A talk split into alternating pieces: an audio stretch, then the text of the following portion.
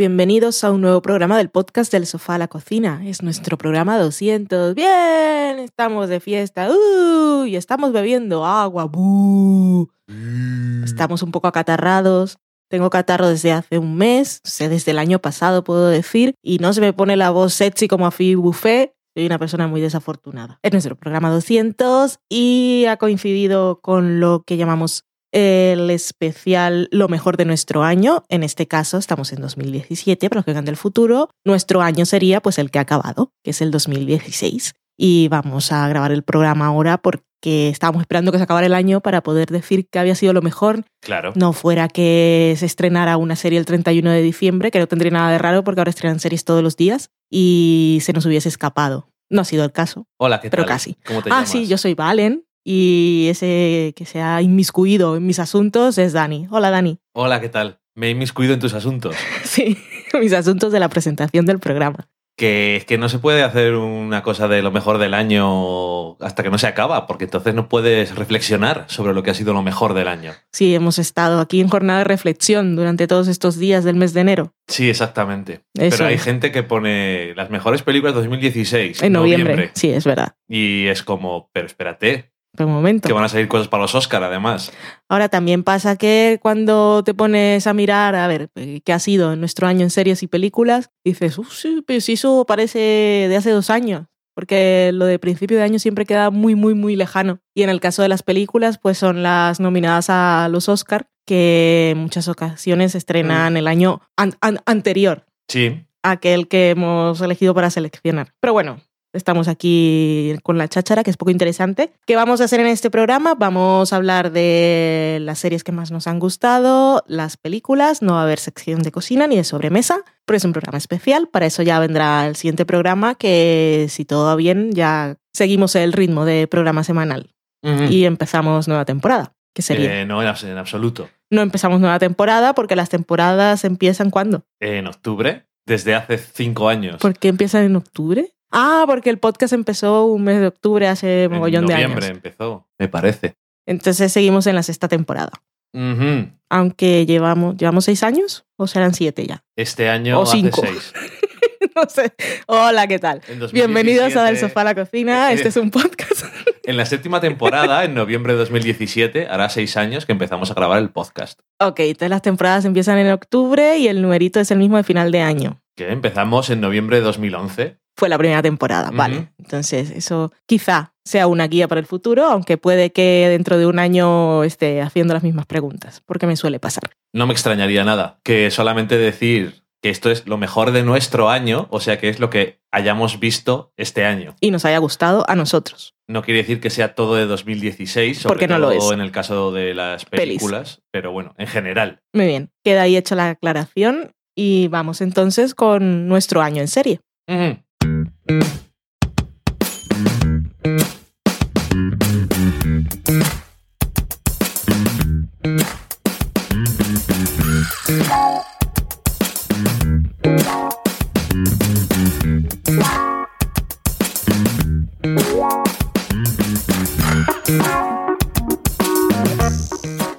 Dinámica de nuestro año en serie será cada uno irá recordando una de las 10 series que cada uno ha elegido. Empezamos que iban a ser 5, luego iban a ser 7, no sé por qué ese número tan random. Porque Al empezaste escogiendo siete películas. Al, al final serán 10 y puede que mientras estemos hablando de esas se nos cuele alguna otra. Y no haremos un comentario muy exhaustivo porque todas estas series las hemos comentado en el podcast. Así que si no lo has, no, has no nos has escuchado hablar de estas series o es la primera vez que estás escuchando este programa, pues te invitamos ahí a mirar nuestro catálogo que es bastante amplio y extenso. Tanto eh, bueno, estamos en iVoox, en iTunes y en todos los sitios. En nuestra web, que es del sofalacocina.com, es donde podéis encontrar más fácilmente, buscando el nombre de la serie en concreto, saldrá el programa. Mm, Así que empezamos con Daniel. Sí, Venga, una serie. que eso, que lo que decías tú, que hay un montón de series que no están elegidas, pero no es porque nos hayan gustado, sino es por destacar un número limitado de cosas y que no se convierta esto en el Rosario de la Aurora y no acabe nunca jamás. El orden de las series no altera el producto, en este caso no están por orden de preferencia, simplemente las que elegimos cada uno, Dani las ordenó de forma alfabética y ya está. Empieza tú, que tengo aquí que tu primera serie es American Crime. Sí, American Crime, que este año vimos su segunda temporada, que la primera temporada solamente vimos el primer episodio y no terminó de engancharnos mucho, como es una serie de estas de antológicas y cada año es una historia distinta, pues simplemente la del segundo año nos llamó más la atención y la verdad es que me pareció una temporada muy intensa con un tema delicado y interesante y tratado de una forma eh, muy inteligente y compleja, dejando claro que esto no es un tema fácil y que la gente es gente y entonces es complicada, es lo peor, es un poco de todo y la verdad es que me hizo sufrir bastante y al mismo tiempo pues darme cuenta de lo bien que estaba hecha la serie para llevarme a ese punto, porque creo que es un tema complicado de abusos sexuales en un instituto y a un chico que tiene muchos sitios en los que te puedes caer y liarla. Y desde mi punto de vista, la serie lo manejó todo de una forma muy efectiva y dura. Pues sí, una temporada estupenda con unos actores estupendos. Ya ha salido la sinopsis de lo que será la nueva temporada o miniserie, temporada antológica, y también pinta maravillosamente seria. Y tal como su nombre indica, son los crímenes de América. Y en este caso va a, estar muy apropiada con la nueva era Trump y trabajadores inmigrantes y bueno, en fin, será interesante ver eh, cómo afecta el nuevo presidente de los Estados Unidos a la ficción a partir de ahora. Ay, socorro. Otra serie que os recomendamos es Happy Valley, que esta es británica, son temporadas cortas de seis episodios y como las series británicas, pues no nos viene cada temporada cada año. En este caso, la tercera no sabemos cuándo llegará, pero han dicho que habrá. Eso no lo sabe nadie, es como todas las series británicas. Es un misterio. Y os la recomendamos mucho. Catherine es uno de mis personajes favoritos de la ficción. Es una policía de 50 años súper compleja y a la vez súper sencilla. Y es justiciera y hace un poco mejor el mundo y me encanta verla tomando el té con su hermana. Ok. Es una serie, bueno, como decimos, es un medio pueblo por allí del Reino Unido. Ella es policía y la temática en este caso también es bastante dura, pero compensa. Si no la habéis visto, estad atentos porque en la primera temporada, yo siempre lo advierto por si acaso, hay momentos que son un poco sensibles para estómagos delicados, estómagos y corazones, pero el viaje vale mucho la pena. Happy Valley, os la recomendamos. Sé que aquí en España está en, en, algunas de las tantas plataformas a las que tenemos acceso, ahora no me acuerdo cuál, o igual está en un canal y entonces no está la carta, pero sé que se ha emitido. Ok, a mí me sonaba que estaba en Movistar Plus Series, pero no estoy seguro. No, no sé nada. Obviamente. De Movistar no sabemos nada, que nos hemos dado de baja de la tele. Es, efectivamente. Eh, que empezamos con series ligeras. Sí. Por suerte hay alguna un poco más ligera aquí también metida dentro, pero tenemos mucha cosa muy intensita. Igual el próximo año podemos hacer unas categorías, comedias, tal. Sí, ¿por qué no? Algunos años lo hacíamos de las cosas nuevas y las cosas que volvían, pero este año no. Eh, otra serie, American Crime. No, esa ya se ha hablado, no. American Crime Story, que es la, una nueva serie de esta especie de franquicia que han hecho en FX con bajo el manto, el manto. de Ryan Murphy. Seguro que tiene una capa o algo así en su casa. Bueno, eh, American Horror Story, que este año, por cierto, la vimos, después de un par de años sin verla, hmm. y, no, no, nos dio tiempo a hablar de ello, por cierto. Bueno, American Crime Story yo no sabía exactamente cómo iba a ser la cosa, solamente sabía que iba a tratar el tema del juicio de OJ Simpson. Y eh, la verdad es que yo creo que no fui el único que se sorprendió bastante con el resultado, para bien obviamente, para eso estamos en lo de lo mejor de nuestro año. Y yo tengo que decir que me gustó mucho. Me parece que este es otro sitio en el que había muchos lugares en los que meter la pata muy fácilmente, no solamente desde el punto de vista de todos los temas sensibles que puedes tratar, eh, desde el tema de raza hasta el asunto del propio crimen y el hecho de que la persona eh, que se juzgaba sigue estando en el mundo Y de ese crimen eh, no, se le, no se le condenó. O sea que, spoilers, que, que supongo que todo el mundo lo sabe, pero eh, incluso sabiendo eso, la verdad es que no importa. Y aún así estás viéndolo, me parece que te decía cuando estábamos hablando de la serie, que igual lo estaba viendo a veces como en plan, bueno, pero igual aquí, No, eso lo dije yo. lo dijiste tú, Sí. igual aquí es distinto, igual es un mundo alternativo. Yo tenía la esperanza. no lo es. Y me pareció que tanto eso como el tema de que fuera algo basado en hechos reales y muy algo muy concreto, un grupo de personajes muy concreto y todo eso lo manejó súper bien, un montón de actores muy, muy buenos y muchos de ellos muy apropiados para el personaje real que les tocaba interpretar y una serie que tuvo un poco de todo, pero sobre todo me imagino que la mayor parte de la gente pues le indignó volver a recordar o descubrir algunas cosas. Y me imagino que en Estados Unidos, eh, gente de una cierta edad será recordar, pero en algunos casos también un poco mm, descubrir ciertos asuntos. Y no sé, la verdad es que me pareció una de las cosas que disfruté más este año y me parece que es, no es sobre el papel algo que diría, esto va a ser lo que más me va a gustar este año o lo que, de lo que más me va a, apetecer ver cada semana. Y la verdad es que le- lo consiguió. Sí que lo consiguió y nos deja para la historia ese gran episodio que es Marcha Marcha, tan actual con relación a las mujeres en el entorno laboral, que no hay manera de que ganen ni que puedan complacer a la gente, aunque no sea precisamente la función de la mujer complacer, pero parece que ese fuera su objetivo en la vida, según los demás. Y también me gustó mucho el episodio que estaba centrado en, los jura- en el jurado, en los miembros del jurado, que fue una gente que se tuvo que quedar ahí apartada de, de su vida diaria durante muchísimo tiempo.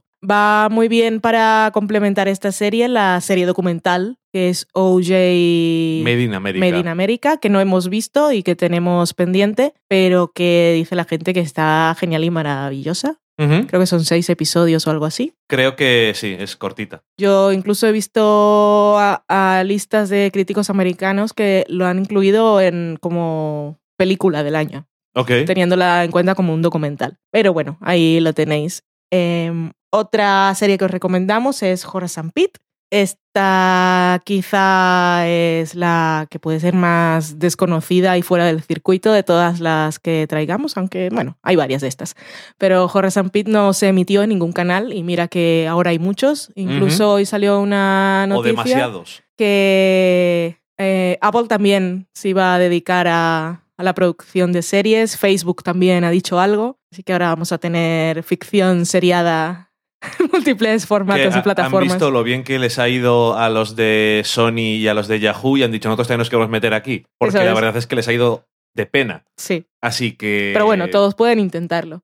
Sí, y será por dinero. En este caso, el que lo intentaba era Louis C.K., que tiene esa serie de FX que se llama Louis, que está en O pausa tenía. indefinida, que no han dicho, él no ha dicho no voy a volver, pero el señor Landgraf le, le deja ahí la cuerda suelta y dice, bueno, ¡Está en hiato! Las puertas están abiertas para cuando quieras volver. Y Louis C.K. em, distribuyó esta serie a través de su página web. Eh, los episodios eran previo pago y podías descargarlos en alta calidad conforme fue avanzando la serie, según veía que gente de otros países eh, le escribían pidiéndole los subtítulos, eh, pusieron subtítulos en inglés Sí. para todos los episodios y la serie pensábamos que iba a tener 20 episodios y se nos acabó en el 10 o así, sin previo aviso. Él no llegaba un email cada fin de semana, aquí está el episodio nuevo, te lo descargabas y cuando llegó el último él no dijo este es el final, No. sino que te encontraste el 10 cuando se acababa y fue una serie muy particular como todo lo que hace él, muy diferente a todo lo que estamos acostumbrados a ver de su parte. Eh, un- es un drama multicámara y una cosa como muy familiar y muy de historias de, de raíces y de cargar con fantasmas del pasado, incluso aunque estaba ambientada en la actualidad, como no salían del bar, ese que era, que es un bar que habían ido, ido heredando los Horace and Pete de la familia y no había cambiado en un siglo, así que parecía que estaba ahí anclada en el tiempo, aunque las conversaciones eran muy actuales Ujú. y todo era un poco extraño. Pues a mí me gustó muchísimo. Nosotros fuimos de los que pagamos los episodios y lo hicimos con mucho gusto porque somos fans de este señor y nos gustaba lo que estaba haciendo, porque si no nos hubiese gustado, pues tampoco nos obligaba a nadie a verla, ni, ni siquiera por eso que dicen algunos, que es algo con lo que yo nunca voy a comulgar, de que ves las cosas por parecer guay o dices que no te gustan por parecer guay. En este caso, Horace and Pete no te daba ningún tipo de prestigio porque nadie la estaba viendo ni hablaba de ella. Era todo un placer personal. Aquí en España no se ha emitido, en Estados Unidos la adquirió Hulu y bueno, por ahí estará. Si queréis darle 3 euros a este señor y ver el primer episodio, genial. Si queréis verlo por otros medios, allí está. Fue un experimento que él hizo a ver qué tal le salía. Eh, después de un tiempo reconoció que quizá hubiese estado mejor promocionarse, pero no, no se arruinó por ello y fue, fue una cosa bastante, bastante atractiva con actores varios nombres de prestigio. Teníamos a Jessica Lang, teníamos a Steve Buscemi. Steve Buscemi, Eddie Falco, así que todo genial y maravilloso. Ahí tenéis otra recomendación si se os ha escapado y le queréis echar un vistazo, que ya sabemos que es difícil recuperar cosas viejas cuando nos van atacando con nuevos estrenos, pero como no todo lo nuevo que se estrena merece la pena, siempre hay que darle una oportunidad a cosas que, que ya han acabado o, o recuperar y seguir con las nuevas temporadas. Y sobre todo en este caso, que es algo que no se parece a nada de lo que hay actualmente. Sí, que además una de las cosas más curiosas del experimento era que recuerdo cuando recibimos el correo, porque habíamos comprado antes uno de sus eh, especiales de stand-up en la página, y nos mandó el correo que ponía, em, hay, el primer episodio de Horace and Pete está en la web, y no ponía nada más. Sí, y te vas, ¿qué vas a hacer? Pues a buscar en la web, a ver quién lo ha visto y qué se dice Nada. de él, y no había nada. No había nada porque... Porque, tanto los críticos como nosotros lo recibimos al mismo tiempo. Sí, y no solamente eso, sino que no había material promocional, nadie sabía ni de qué era ni nada. No había Y tráiler. No había nada. Y él dijo literalmente que lo que quería era que no le gusta eso de que cuando vas a ver una cosa ya te medio han engañado para verlo. Y que no quería que nadie se sintiera engañado a verlo, que si lo veías y te gustaba lo veías y si no, pues no. Y nosotros vimos el primer episodio y lo, desde luego lo que primero que pensé fue qué cosa más extraña. Además, llegas esperando una comedia, porque es Sí, lo que hace. pero él. no, no es una comedia. Y, y no sé, la verdad es que una serie que fue ganando enteros en cada episodio, iba construyendo ese universo y tuvo episodios muy, muy, muy, muy buenos. Y la verdad es que la disfruté mucho, la comentamos a partir de un momento así semana a semana. Y no sé, de verdad que es una de esas cosas que nadie puede decir aquí en España. Voy a esperar a que la ponga alguien. No creo que lo vaya a poner nunca nadie. No, porque no, no ha recibido premios. Entonces, aunque les han nominado a cosas Mm. y todo, y entonces que te lo puedes descargar tú y hacer y verlo si te apetece, y lo que dices tú, te puedes bajar el primero para ver si te gusta. Yo creo que el primero no es el mejor de los episodios, de hecho creo que es el peor, pero eso no quiere decir luego mejora esas mierdas que se dicen, sino si te interesa la pinta o el ambiente y el tono, pues sigue viéndola. Y de hecho también sacó después un pack para si te querías bajar todos los episodios o comprarles todos a la vez y eso. Y no sé, la verdad es que según dice, una vez que la gente empezó a hablar de ella y la gente empezó a decir que estaba muy bien, que fue sobre todo cuando se había acabado ya, Hmm. eh, ganaron bastante más dinero de lo que habían ganado antes. Porque mucha gente compraba todos los episodios de una vez y así. Y oye, yo espero eso. Sabemos que no ha perdido dinero, pero ojalá no le salga mal la cosa como para que la gente se anime a hacer este tipo de cosas. Y porque mola. Otra serie, aunque esta vez no es de este tipo de no se ha promocionado nada y no sabemos ni de qué es, ni la han visto los críticos ni nada, pero también aparece en un contexto en el que yo, por lo que me llega a mí, eh, creo que se premia la experimentación y lo que es diferente, y la serie es Atlanta, que ya hemos hablado de ella varias veces. Cuando se acabó la temporada, la primera temporada, hablamos un poco en general, cuando empezó también hablamos de ella, y que casualmente el otro día recibió el Globo de Oro a Mejor Comedia del Año. Los Globos de Oro nunca son una gran muestra de que ha sido lo mejor normalmente, pero me hizo ilusión porque yo nunca jamás hubiera pensado ni que le fueran a nominar. Ya. Porque pensaba que era una cosa como muy, muy pequeña y muy de culto, aunque hoy en día es un De poco. nicho. Sí, que tenía un nicho muy concreto. Eh, esta serie que crea eh, Donald Glover, que la mayor parte de la gente le conoce por Community y los menos por su faceta de músico. Hoy estuve escuchando Childish Gambino. Ok. Y, y no sé, es una comedia, pero no solo es una comedia y tiene muchas cosas de comentario de cosas de raza, de cosas sociales. Aparte tiene un toque de humor eh, en el mundo en el que se mueve muy surrealista y muy peculiar. Y la verdad es que me gustó muchísimo desde el principio, pero a partir de la mitad de la temporada me parece que los episodios se fueron haciendo más atrevidos y más geniales. Y la verdad es que incluso el cierre de que el último episodio no es el más extraño, precisamente, pero es. tiene mucho. Mucho dentro y mucho detrás. Y la verdad es que muy contento de que exista FX, que es donde se emite, y el señor Landgraf, que el otro día en los Globos de Oro le dieron bastantes veces las gracias Normal. Somos fans. somos fans.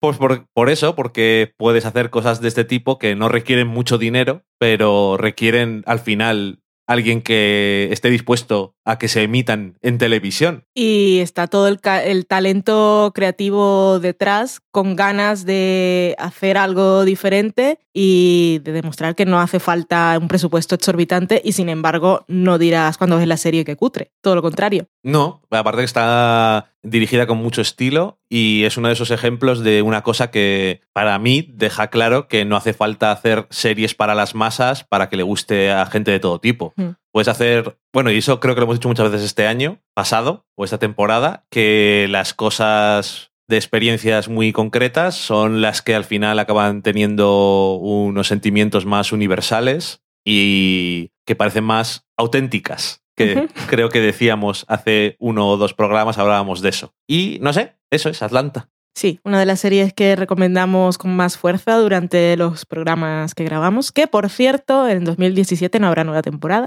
Esta es una de las que tenemos que esperar hasta 2018, También. porque Donald Glover pues tiene... La serie está hecha con un equipo muy pequeño, que es él, su hermano, otro par de guion, bueno, un guionista, una guionista y otro guionista, creo que son cuatro escribiendo, y el director di- dirigiendo también son dos personas más y el, iba a decir, ay, no me acuerdo cómo se llama el director. Bueno, si veis los globos de oro, sale.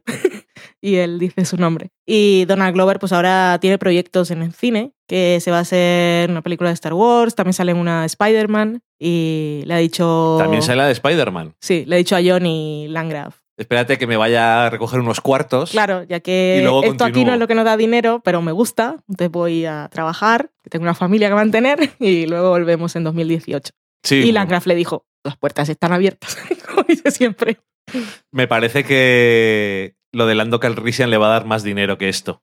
Sí, Y probablemente le conozca más gente. Así que. seguro. Seguro y ojalá llegue más gente a Atlanta Mm. por esas cosas. Otra serie que también es muy autoral, pero con menos eh, estilo específico en cuanto visual, digamos, es Insecure. En este caso nos vamos a HBO y está Issa Rae, que es la creadora y protagonista y también le da nombre a su personaje, aunque no está basado en su propia vida. Y es para mí la comedia que tiene ahora HBO. Yo no veo Silicon Valley y la gente dice que mejora, pero a mí la historia de estos tres mamarrachos, la verdad es que me la repampinfla totalmente. Eh, Girls nunca ha sido comedia comedia, aparte se acaba. Y creo que Insecure puede tomar ese relevo de millennials modernos y de mujeres modernas en, en la HBO, que siempre le hace falta. Es Ella es una actriz negra y casi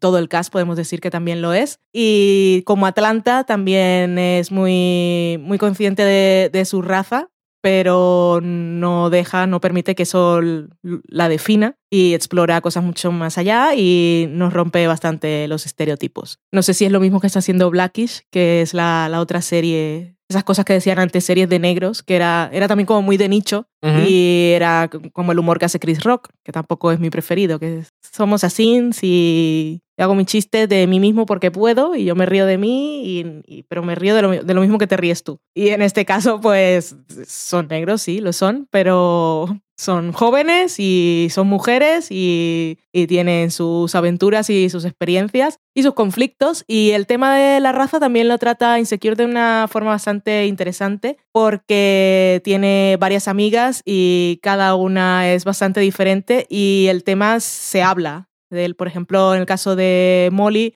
eh, que es su mejor amiga y trabaja en una empresa y siempre va muy elegante. Y ella ha tratado de, de igual no de, manejar su forma de ser, porque puede que no, no, lo sea, pero tiene muy claro que la gente tiende a ver a las mujeres negras como que gritan y se ríen muy fuerte y siempre son un poco estrafalarias y ella tiene eso muy controlado y me pareció muy interesante el caso en que entra también una compañera negra a trabajar en la empresa y ella le da el consejo de que no sea la que está gritando al lado de la mesa del café riéndose jajaja, carcajadas locas, porque así no va a avanzar en la empresa. Y la otra le dice, no sé, no te, no te metas en mi vida, no me parece, no estoy de acuerdo. Y entonces podríamos pensar, bueno, ok, puede que la otra tenga la razón y Molly simplemente esté un poco avergonzada de la imagen que se tiene de la mujer negra, pero no, nos demuestra la vida real que, que ella tenía razón, Molly. Pero por desgracia también. Sí, un poco de rebajar tu negritud. Sí.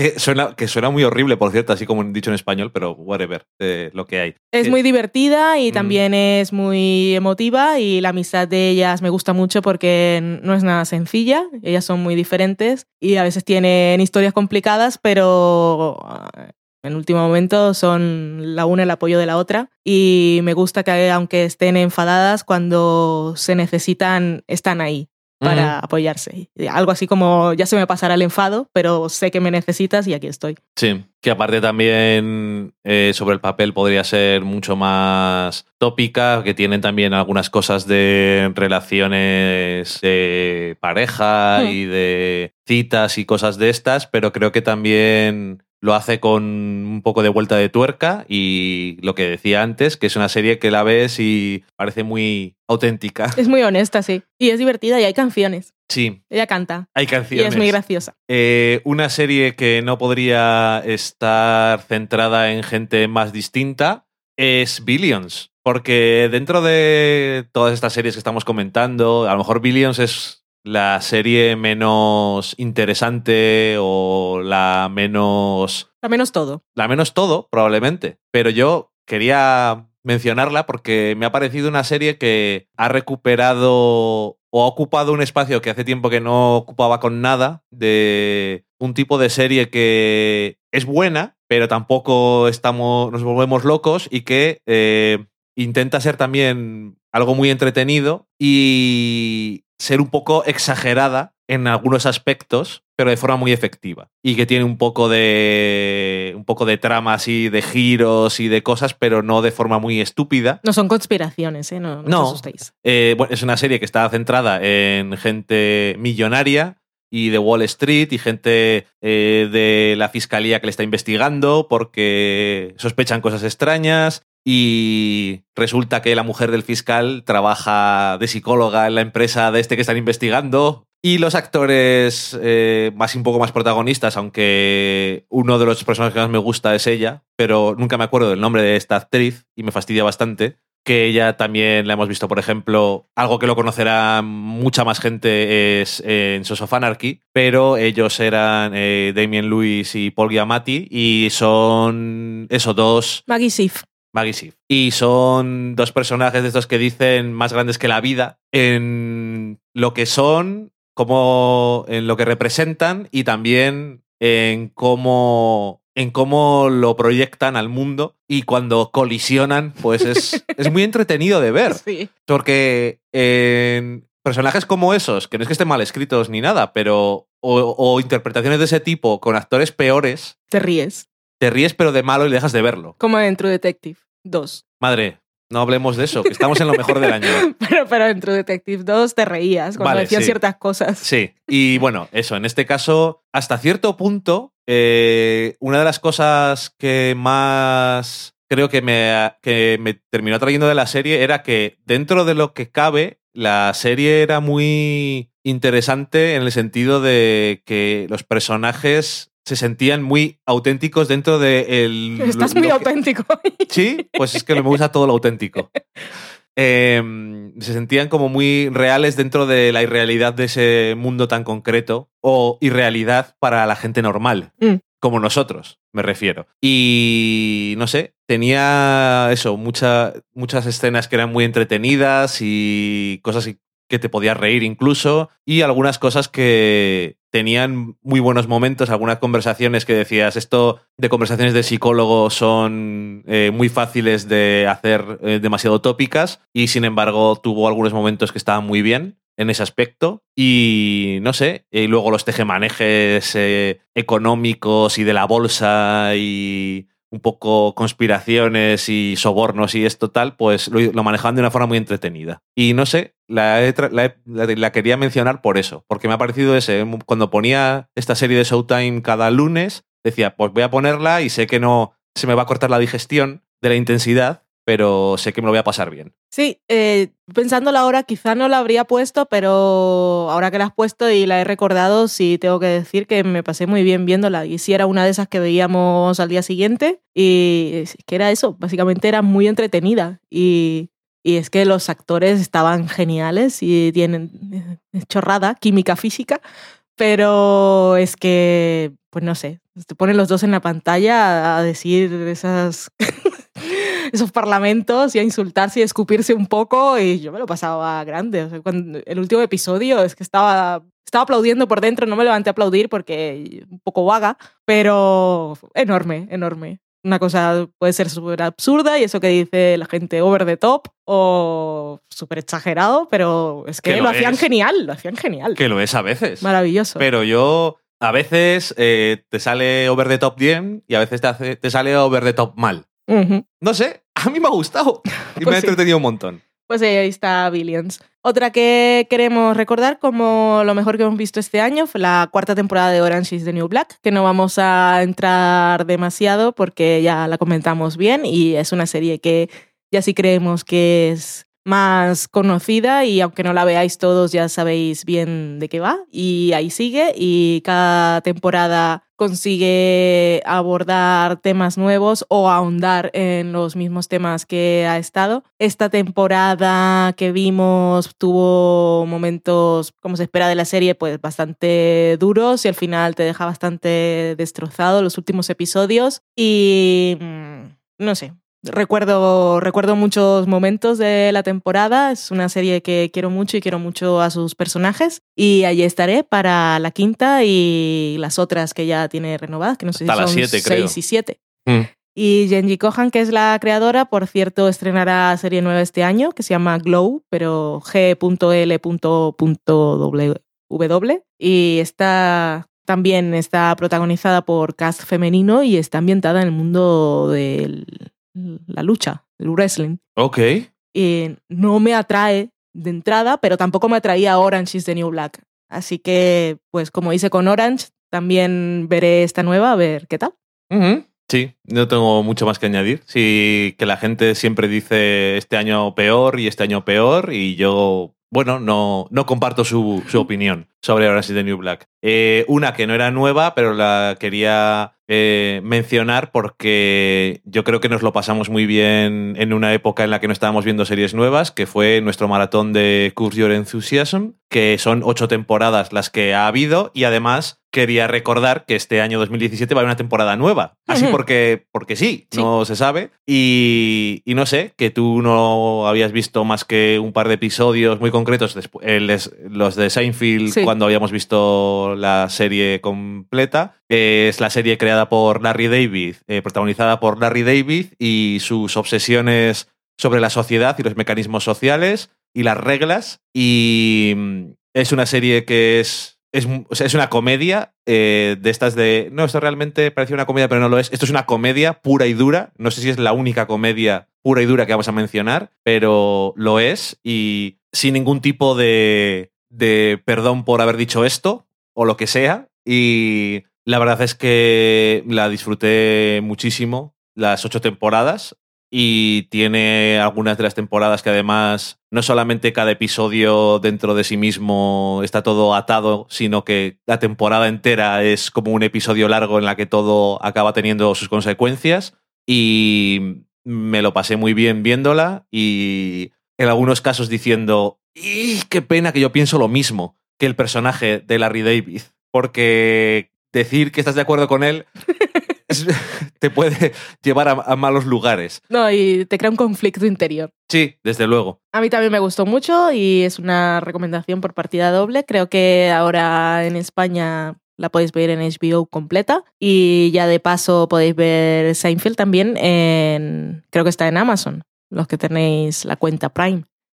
Y bueno, sí, es muy divertida, es comedia, el protagonista es un judío neurótico, es de estas que empezaron con personajes que están un poco basados en sí mismos, que parece un poco que va la cámara detrás de ellos en su vida diaria. Y nos comentaba, creo, Vanessa, de Ecos a 10.000 kilómetros y el Tritono Podcast, cuando hablamos de esta serie en el podcast, que ella dejó de verla porque se ponía muy nerviosa. Y creo, y decía, igual eso es lo que querían y obviamente... Muy probablemente sí. eh, sí, puede, puede sacarte bastante de los nervios, pero creo que una vez entras, no sé, es bastante divertido. Bueno, yo me reía mucho. A veces dicen muchas barbaridades. Dice, madre mía, ¿por dónde se está metiendo? ¿Qué jardín? Es de esos que, que empieza el episodio y dice, ¿qué jardín? Sí. ¿Cómo vas a salir de aquí? No sale. Por cierto, que no lo vamos a mencionar, pero eso es lo mismo que pensé. Nada más empezó el, primer episodio de la temporada 12 de It's Always Sunny en Filadelfia, una comedia que os recomendamos encarecidamente, y que era mm, un episodio en el que eh, los protagonistas se vuelven negros. Y yo dije, madre mía, ¿qué Cristo puede haber aquí? Sí, daba, daba miedo. Ahora, está muy bien. Sí. El episodio. Está muy bien y es una cosa así un poco de Quantum Leap y las típicas películas esas de hay un rayo y te despiertas en el cuerpo de otro y bueno, en fin, están muy locos. Pero el segundo episodio de esta nueva temporada es muchísimo mejor que risas. Es de, los mejores episodios que he visto en la serie. Y por cierto, para los fans de Juego de Tronos, sus dos showrunners, Weiss y Benioff, salen allí haciendo una aparición estelar, diría, porque son estelares ellos, pero si no les tienes muy pillada la cara, no, no te quedas, porque los personajes no son los más memorables. Sí, que aparecen porque son muy fans de la serie y de hecho escribieron un episodio hace unas temporadas. Y lo escribieron porque son fans de la serie y le dijeron a ellos, oye, que queremos escribir. Ellos dijeron, por supuesto, nos sentamos aquí. Otra serie, por cierto, de FX que se hace con el mínimo presupuesto posible. y ahí sigue. Pues otra serie que os recomendamos, aunque aquí ya han caído varias, hablando de una serie que es más vieja, como Curioso Entusiasmo, nos cayeron Seinfeld, hemos hablado de It's Always en Filadelfia. Bueno, ahora vamos a hablar de una serie que ha acabado en su quinta temporada del canal Sundance, es Rectify, y aquí en España no sé cómo. Es que no sé por qué me pongo a hablar de dónde están las cosas, porque yo. En Sundance Channel. ¿Sí? O en Sundance TV, como se llama ahora, creo. Ok, bueno, Rectify, cinco temporadas, se ha acabado y es una serie maravillosa que también os hemos recomendado muchísimo. Si queréis recuperar los poneos con ella y recuperar los episodios en los que la hemos ido comentando, porque le tenemos muchísimo cariño. Es también una de esas series, o es en este caso una de esas series que, creo que llegan, existen, nos las regala la vida y se van y dejan un vacío que no va a llenar nadie más, porque es de esas series que, cuyo estilo, espíritu no, no se repite porque no, no hay nadie que esté interesado en contar ese tipo de historias y, y de la manera que lo hace. Que básicamente esta serie existe eh, porque era la primera serie de Sundance TV y les dijeron, vale, pues venga, hacemos esto. Y es un poco, creo yo, que es de esas cosas de se alinean los astros y aparece pues lo mismo que le pasó con Mad Men que estaba en un cajón hmm. y dijo, oye, sí, tengo que hacer una serie, porque ahora todo el mundo hace series, pues lo mismo. Y esta serie no va a existir nunca nada igual, estoy casi seguro. Y ya que no hemos hablado del final, decir que nos gustó el final. A mí me encantó, es un final perfecto, sin ser, sin ser lo obvio, sin ser literal, eh, te lo está diciendo todo, es, es no sé, la, el plano final, la escena final me pareció preciosa. Y bueno, ya que se ha acabado, podemos decir que es una serie que vale la pena ver está acabada y tiene un final perfecto. Que... Ya lo decíamos cada temporada, pero bueno. Ya, pero bueno, luego se acaban las series y a veces sus temporadas finales o su episodio final no es lo mejor y te deja un poco, bueno, importó el viaje o todo lo demás es bueno. En este caso es magnífica desde el primero hasta el último episodio y es, es todo, es todo corazón. Así que Rectify, súper recomendación. Y además este año nos dejó uno de los mejores momentos cómicos sobre eh, el conocimiento de ciencia y de física de un personaje de la serie que tenía hilarantes resultados. Así que. Y también nos dejó uno de los monólogos más sentidos y más emotivos de, diremos del año. De esas cosas a mí me gusta ser más rimbombante y decir, de, la historia de la televisión. Toma, ahí te lo dejo. Eh, bueno, pues otra cosa de televisión, en este caso no es una serie, pero me parecía que era importante mencionarlo y es que todo el mundo parece que a estas alturas conoce el programa de John Oliver nuevo en HBO, que es eh, Last Week Tonight. Y un programa que llegó este año nuevo, en este caso a TBS, que es un canal, en el, próximo programa hablaremos de otra serie que ha hecho, que últimamente no parece TBS, está haciendo cosas como muy diferentes, y es el programa eh, Full Frontal con Samantha Bee, que es la presentadora del programa, y es un programa semanal que analiza eh, cosas de política de Estados Unidos, y además yo creo que de forma no solamente acertada, sino bienvenida, lo hace desde una perspectiva muy concreta. Me refiero a que eh, eh, ella es una mujer y le importan más ciertas cosas. Y aparte tiene sus propias posturas políticas que yo creo que las deja claras y lo hace de una forma que siempre es graciosa y al mismo tiempo eh, se paran muy, mucho en los detalles de las cosas. No se trata tanto de hacer comentarios de periodismo de investigación al estilo de Last Week Tonight, sino un poco más de reacción a las cosas que van pasando durante la semana. Y yo creo que es necesario, como diré de alguna otra cosa más de la que vamos a hablar en las series. Y me alegro de que continúe existiendo y para mí personalmente tiene una de las mejores cosas que se podían hacer después de que ganó Donald Trump, una cosa que no les hacía mucha ilusión y era no decir, bueno, pues nada, vamos a dar una oportunidad, sino eh, no. Quiero decir, eh, vamos a dar una oportunidad, es que realmente no necesitamos darle una oportunidad a Donald Trump, ya sabemos qué es lo que quiere hacer, entonces lo que tenemos que hacer es seguir criticándole, que ya hemos visto Ahora cuando estamos grabando, eh, antes de ayer o ayer, eh, hizo su primera rueda de prensa y fue un espectáculo que fue muy lamentable. Bochornoso.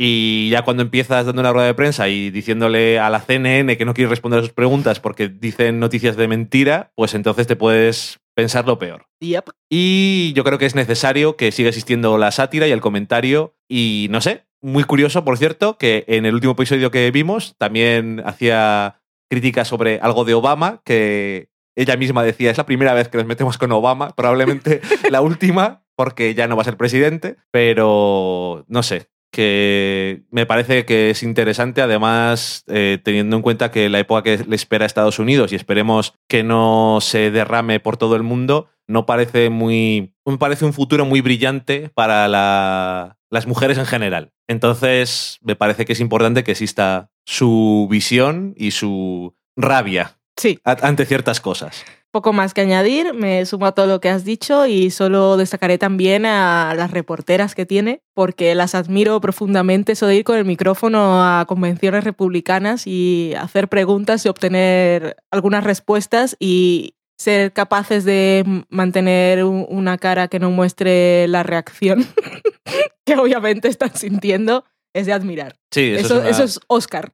Mejor película para las reporteras de Samantha Bee. Esa es una cosa que yo realmente no sé cómo hacen. También el otro que tiene otro un hombre que también mm. hace. Y yo no sé cómo cuando les preguntan cosas, sobre todo cuando les preguntan algo y luego les hacen un comentario y se quedan parados durante un durante cinco segundos que no editan y ellos en su cabeza se tendrán que estar partiendo el ojete o diciendo muriendo de rabia. o muriendo de socorro que está pasando, pero su cara ahí que no se mueve, no se inmuta y yo digo, ¿cómo lo harán? Es de admirar, desde luego. Sí. Otra serie es Supergirl. Es una serie que era de CBS, ahora está en un canal que le pega muchísimo más, que es la CW, que gran canal, por cierto, que tiene cosas muy buenas. Y no sé, nos hemos hablado mucho de ella y esta segunda temporada también me está encantando, continúa avanzando, evolucionando y dándonos mucho más de esos personajes y de optimismo, buen rollo y de uh, la idea de un mundo que puede ser mejor que no puede venir en un momento más ideal, por lo menos para hacernos soñar que el bache el que estamos puede que sea solo un bache y no sea el precipicio ya hasta el apocalipsis. Así que Supergirl, eh, recomendada. A mí, a mí me encanta. Sí, esto es una de esas cosas que dicen, eh, es un happy place, pero lo es de una forma tan literal a veces que te hace como sentir bien, te hace que se te que tengas que decir, creo que se me ha metido algo de polvo en el ojo y no por cosas tristes, sino por cosas en plan de qué emocionante es esto, que es bueno. O- ojalá fuera el mundo así. Sí, que también está bien de vez en cuando que se te mojen un poco los ojos por cosas buenas, teniendo en cuenta cómo está el mundo y cómo hay otras series que no nos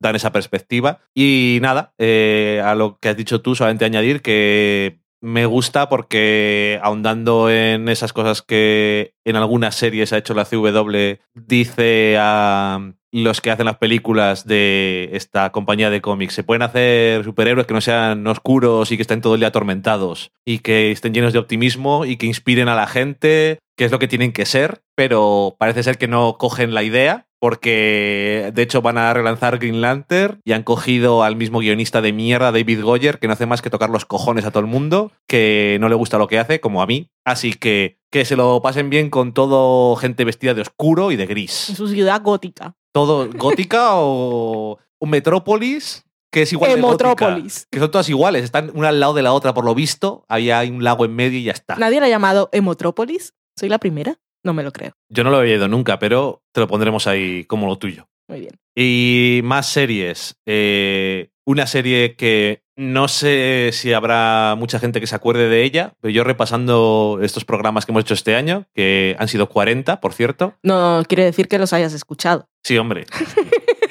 repasando de qué hablábamos, me apetecía eh, darle un... Bueno, eso, un, un saludo, quitarme el sombrero ante eh, Lady Dynamite, que es la serie, la comedia sobre depresión Ajá. de Netflix que nos llegó este año y que es una serie bastante extraña, pero supongo que también como la persona que la protagoniza y en la que está semi basado en su vida y no sé si eso, se, acordará mucha gente de ella, pero a mí es una de las cosas que al final me acabó enganchando más y me acabó haciendo entender eh, los problemas que pasaba su protagonista y también reírme de cosas bastante absurdas. Así que ahí está, Lady Dynamite. Muy bien. Recomendada también. Fue una de esas series de que Netflix estrena muchas cosas y no las vemos todas. Y esta se nos podía haber escapado también. Y una vez ves el primer episodio, igual dices, "Uh, no, no quiero ir por aquí. La protagonista, aparte, tiene un tono de voz y una forma de moverse en el mundo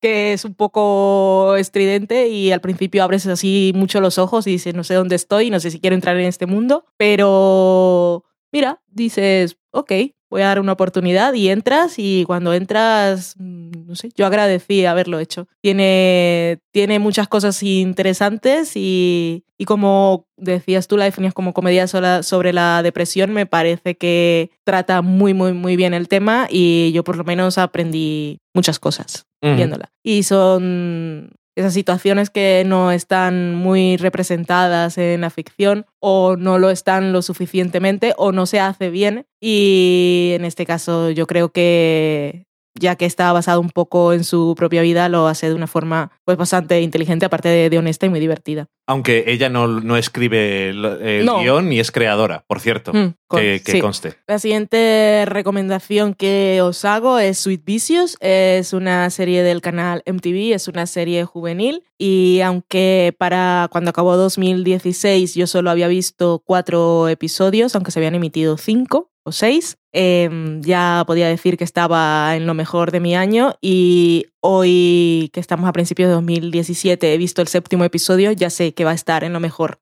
de mi siguiente año. Es, os decíamos, una serie juvenil y en MTV y para mí es actualmente la serie que está contando cosas más importantes y relevantes eh, en la televisión, sobre todo para el público que está dirigido y yo no soy precisamente el público juvenil, pero me parece muy importante que se hagan esta serie, este tipo de series para dirigidas a los jóvenes y, y ya de paso todos los demás, aunque no somos el público objetivo, no quiere decir que nos sintamos fuera o no podemos no podamos sentirnos totalmente identificados con las situaciones que allí se presentan y con los personajes, porque todo lo contrario, es una serie que a mí me afecta mucho emocionalmente y que la estoy viviendo mucho y que le agradezco infinitamente al canal y a su creadora, que por cierto es súper joven y es el primer trabajo que hace y se llama, y voy a leer porque no me sé su nombre, Jennifer Katin Robinson, tiene 28 años y ya llevaba tres años con este proyecto, encontró varios noes, no porque el proyecto no fuese de calidad, sino porque le decían no estamos preparados para ello y ahora ha encontrado esa puerta abierta en MTV, que por cierto la han renovado y lo estoy pasando fatal. Y en España aún no tiene ningún comprador, pero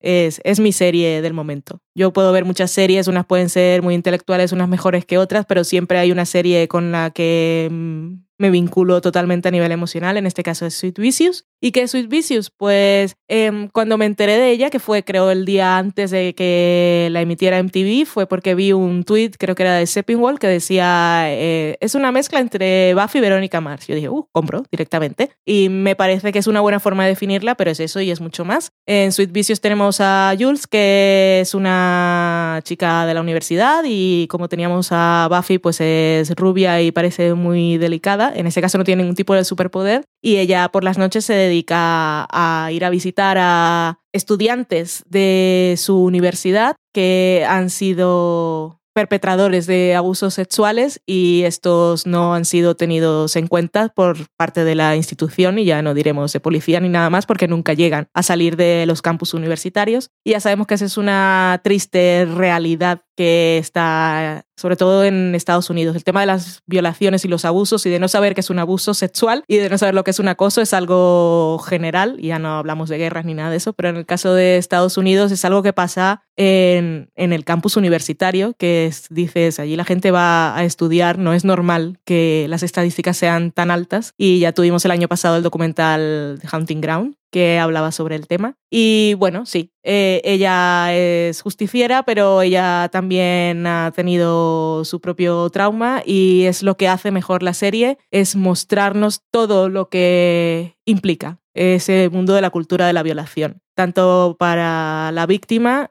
y, y lo peor, el caso de quien lo comete, que en muchos casos, como la cultura esta está que odio llamarla incultura, es la incultura de la violación, está tan arraigada que es que cuando alguien, mujer o hombre, abusa sexualmente de alguien, muchas veces no es consciente de que está abusando porque el tema del consentimiento y que la otra persona tiene que, en ese caso, abrirte y decirte sí cuando te dicen no y tú continúas, es una violación. Y, y es que no sé por qué cuesta tanto entenderlo, pero el séptimo episodio de esta serie deja muchísimas cosas claras también del punto de vista de la víctima que muchas veces duda de si la han violado o no. Y no sé, he llorado con esta serie y aparte, eh, bueno, estoy hablando de cosas muy duras y de un tema muy chungo, pero aparte la serie también es muy divertida y tiene momentos de comedia de carcajada y me encanta también cómo abordar las relaciones de amistad Mm. y la amistad entre la protagonista y Ofelia, que la actriz que la interpreta, por cierto, es hija de Brian Cranston, aunque no lleve su apellido, pero también cómo nos muestran la amistad con Kennedy, eh, no sé, me gusta. También me gusta que no todos los hombres de la serie sean malos, ni sean los villanos, sino que hay gente buena en el mundo. Y no sé, es una serie divertida, es adorable, es enternecedora, es súper dura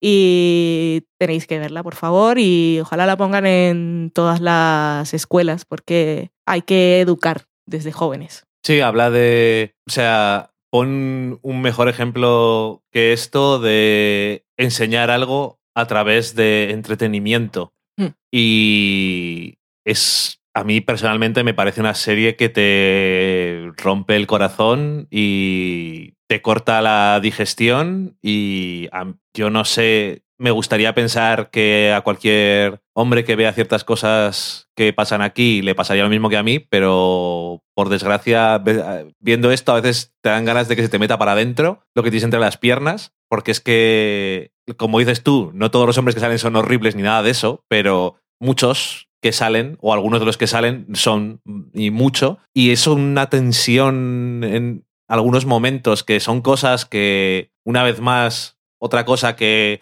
no me puedo identificar y todo eso, pero que me, no sé. O sea, en un episodio que estábamos viendo el otro día, me tuve que levantar porque habían llamado al timbre y me estaba temblando las piernas. Hmm. O sea, a mí me deja muy mal y cuando has insistido hoy en que la viéramos después de comer, te he dicho que no era buena idea, pero bueno, lo hemos hecho de todas formas. Eh, es una serie muy intensa. Es cierto que tiene comedia y tiene mucha comedia y creo que, aunque nada más empezar la serie pasa una cosa que es muy seria, Sí.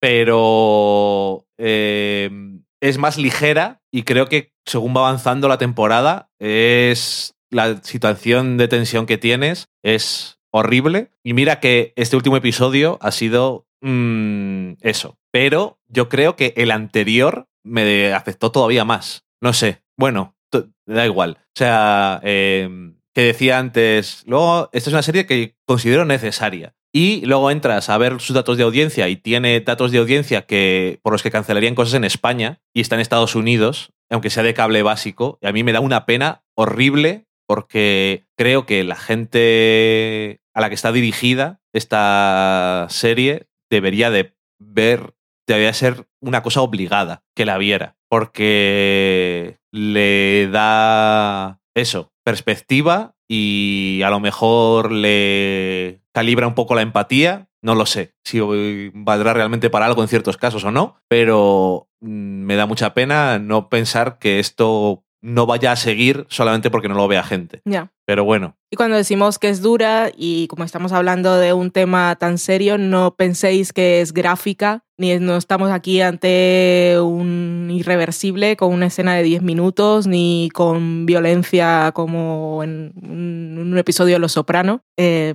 porque es que el- el- la gravedad de las de las violaciones en, en esos entornos y la idea que tiene la gente es que no, no siempre pasan en el callejón oscuro del hombre borracho que no conoces y te ataca detrás de un container, sino que es gente que, que conoces y que parece agradable. y parece agradable y con la que tienes una, una relación y por eso surge esa confusión en, en la mente de- del atacante. Una confusión que no debería existir, pero es una cosa porque no, no, no, no existe la educación eh, correcta en ese sentido. El consentimiento es un requisito para las relaciones sexuales, con tu pareja habitual o con una persona que acabas de conocer. O sea, es, el paso previo y, es un paso necesario. O sea, si no está ese primer punto, no, no puede, no, hay más. Mm, en fin, eh, supongo que si no te gusta ver cosas así, experimentar cosas muy intensas, pues a lo mejor no te gusta verla,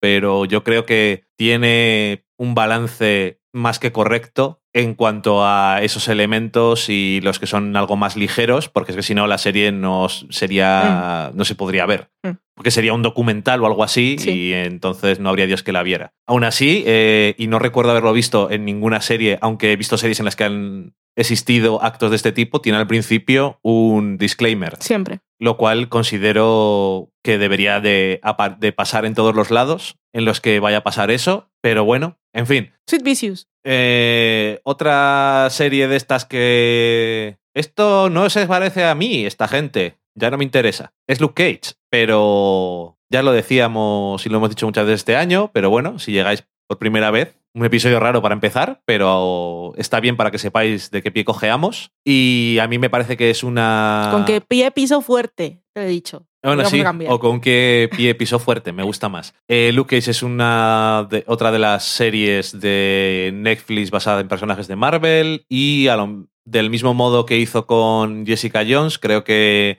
ha hecho algo más que adaptar a los personajes y ha intentado que la serie sea sobre algo y yo creo que lo ha hecho de forma exitosa y lo ha hecho con una serie que está muy centrada no solamente en cultura negra, sino en un barrio muy concreto que existe, que es el barrio de Harlem, pero aparte eh, aparece en un momento que no podría ser más, entre comillas, apropiado, debido a algunas cosas que pasan en Estados Unidos con cierta eh, frecuencia y a mí me ha parecido una serie que estaba bien hecha, que tenía, ha tenido muy buenos momentos, que se metía en las entrañas de ciertas cosas que a lo mejor no estás familiarizado, de ciertos sentimientos y que tenía esa metáfora del protagonista, que es el hombre negro antibalas, como eh, no solamente, pero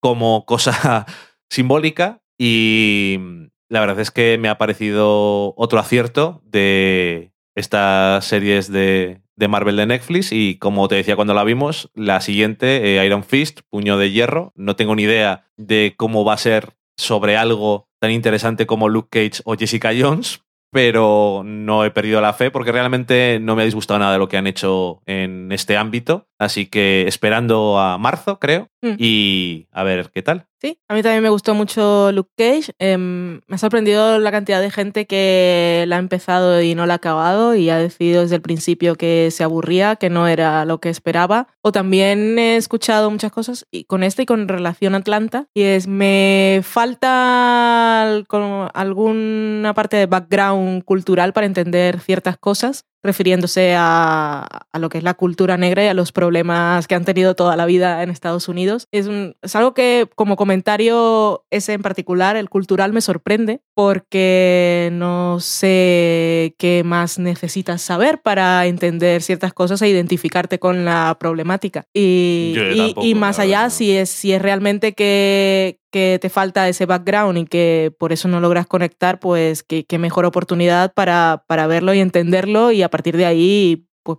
pues mirar unas cosas, simplemente con mirar las noticias. Hmm, ya, pero bueno, no sé. Algunas excusas un poco raras me han aparecido en el mundo con el caso de Luke Cage. El de Atlanta no lo había oído, pero claro, Atlanta lo ha visto mucha menos gente que Luke Hmm. Cage y en mucho menos sitios del mundo. Entonces, supongo que cuantos más comentarios hay, pues más ves. Y en este caso me pareció, no en todos los casos, pero en algunos casos un poco sospechoso. Y no digo nada más. Pero vamos, si no te gusta porque te aburrías, desde luego tiene un ritmo muy pausado que yo creo que viene muy bien precisamente para eso, para que te sumerjas en este mundo poco a poco y vayas aprendiendo las cosas. Quiere decir que porque alguien diga un nombre y no sepas quién es esa persona, no quiere decir que te estés perdiendo nada necesariamente. Y si te ha interesado, pues lo busca después. Quiero decir, es que no sé, me parece muy raro ese tipo de cosas. Pero sí, es un poco así, porque cuando veíamos el ala oeste de la Casa Blanca, yo muy puesta en política de Estados Unidos no estaba.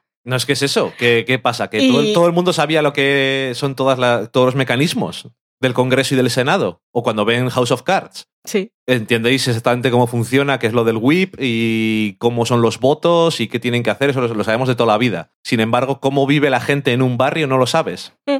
O cómo vive la gente en una ciudad. O, Eso, o cómo se oprimen las minorías. es, eso es más universal que cualquier cosa de la Casa Blanca, al y, final. cómo se luchan con los estereotipos.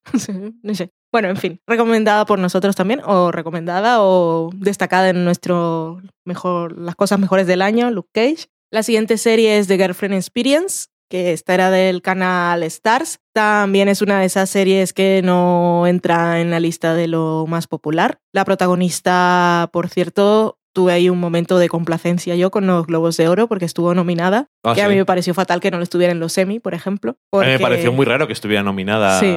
en los Globos de Oro. Maravilloso, por su parte. Es una Ah, de las no, cosas sí. que le destaco a los Globos de Oro. Donald Glover y, y Riley Keough, Y esta serie, que tendremos segunda temporada, pero no seguirá la misma historia, será también un poco antológica. A mí me ha regalado uno de los mejores personajes femeninos del año y vuelvo a decir, de la historia de la televisión un personaje muy complejo que no te pone las cosas fáciles, que no te va no va contándole a su confidente lo que piensa y lo que siente en cada momento, tienes que aprender a, leerla y que es una cosa que solemos hacer sin bastante dificultad con los personajes masculinos. Oh, sí, qué complejo. Oh, qué mundo interior. Pues en este caso ella también lo tenía. Es una temática pues bastante mm, poco más polémica, difícil y complicada en este caso ella interpretaba una, llamaremos, prostituta de lujo y un poco freelance, que ella decidía primero eh, a si aceptaba tener el encuentro con el cliente o no y, y, ella mantenía el control. Que el tema de la prostitución pues es complicado porque también sabemos que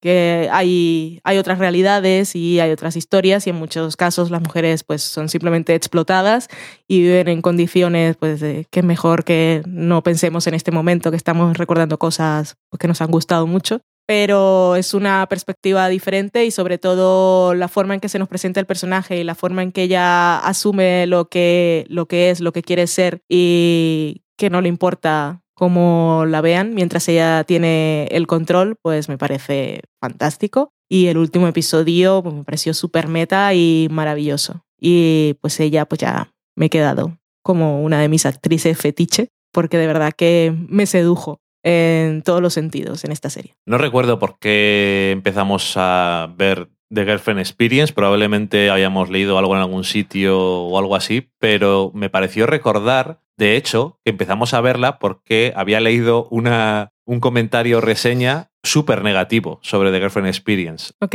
Y tenía curiosidad. Obviamente, cuando se terminó, no podía estar más en desacuerdo. Eh, es un drama que tenía episodios de veintitantos minutos y era, se ha hecho muy corto este año. Además, Star eh, dejó ahí los episodios en su web de Ala, ¿qué tal? Si los queréis ver. Y nada, lo que tú has dicho es que qué mejor forma de demostrar qué es lo que no hay de personajes femeninos que haciendo uno que no hay. Y este es un muy buen ejemplo de bueno, para mí realmente no hay muchos personajes ni masculinos ni femeninos en general que sean como este, que es, es una serie que al final eh, nos ha hecho el retrato de un personaje y de su vida y de cómo elige que sea su vida, pero no se ha explicado nada, absolutamente. Mm. Y todo lo hemos visto por sus acciones y por pequeños gestos. El episodio del el estrupicio en el trabajo, que ella trabaja de becaria en una eh, empresa de. en un bufete de abogados. Eh, el, estropicio le llamo yo, bueno, ya sabéis cuál es. Eh, me parece. El final es, ese plano final es. Oh. Es, que es magistral y además. o sea, gracias por que hay un personaje que no sabemos absolutamente todo lo que está pensando, lo que va a hacer, eh, por qué hace esto. No tenemos ni puñetera idea y vamos aprendiendo las cosas y a veces nos sorprende y sin embargo lo decimos, ah, pues la verdad es que le pega mucho hacer esto, por lo que yo sé, y al final te vas dando cuenta de, de qué se trata todo. Mm. Y el último episodio a mí me dejó, es uno, de, es uno de los episodios, no sé si decir, es uno de los mejores episodios del año, pero desde luego voy a decir que estaría en mi top 5 de episodios más memorables del año. A lo mejor también de los mejores, no lo sé. Es que realmente pocos episodios puedo citar tan claramente y hace un montón de tiempo que vimos The Girlfriend Experience mm. y ese episodio no se me ha olvidado porque me pareció primero súper extraño elegir acabar la temporada así y segundo la de capas que tenía el episodio y era como una pequeña obra de teatro muy extraña y solamente tenía tres personajes. Uno de ellos, por suerte, era el personaje protagonista, pero es que no sé.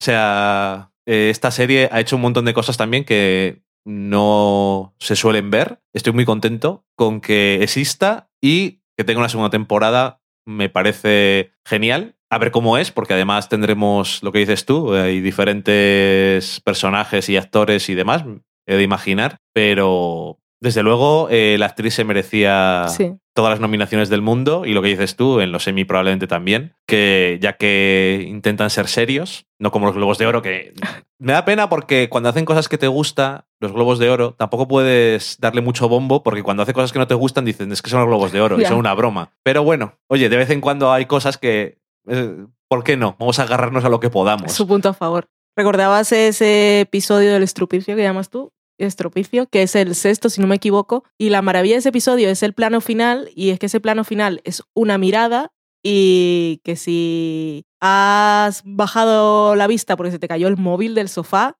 te has perdido todo lo que. O sea, te quedas con la idea equivocada de lo que ha ocurrido en ese episodio. No, no, claro, es que es que, que un gesto de un personaje haga que todo el episodio signifique una cosa diferente, un gesto Hmm. no es lo normal. Y yo creo que te puede dar, además no es un gesto muy exagerado ni No, no, nada no. de esto. Es lo que dices tú, aparte de breve, es una cosa sutil y no sé. Yo desde luego en este caso también quiero aplaudir a Starz, que es una cadena que empezó a hacer series y estaba un poco perdida y de repente un día se puso a hacer series un poco distintas con Outlander Sí. y luego eh, la miniserie de Fresh and Bones y The Girlfriend Experience y tal, así con protagonistas femeninos que me pareció que no pegaba nada con la cadena, por lo que habíamos visto hasta el momento, y me alegro de que lo esté haciendo y además que esté teniendo un cierto éxito. Al final es la, no de pobres, pero la HBO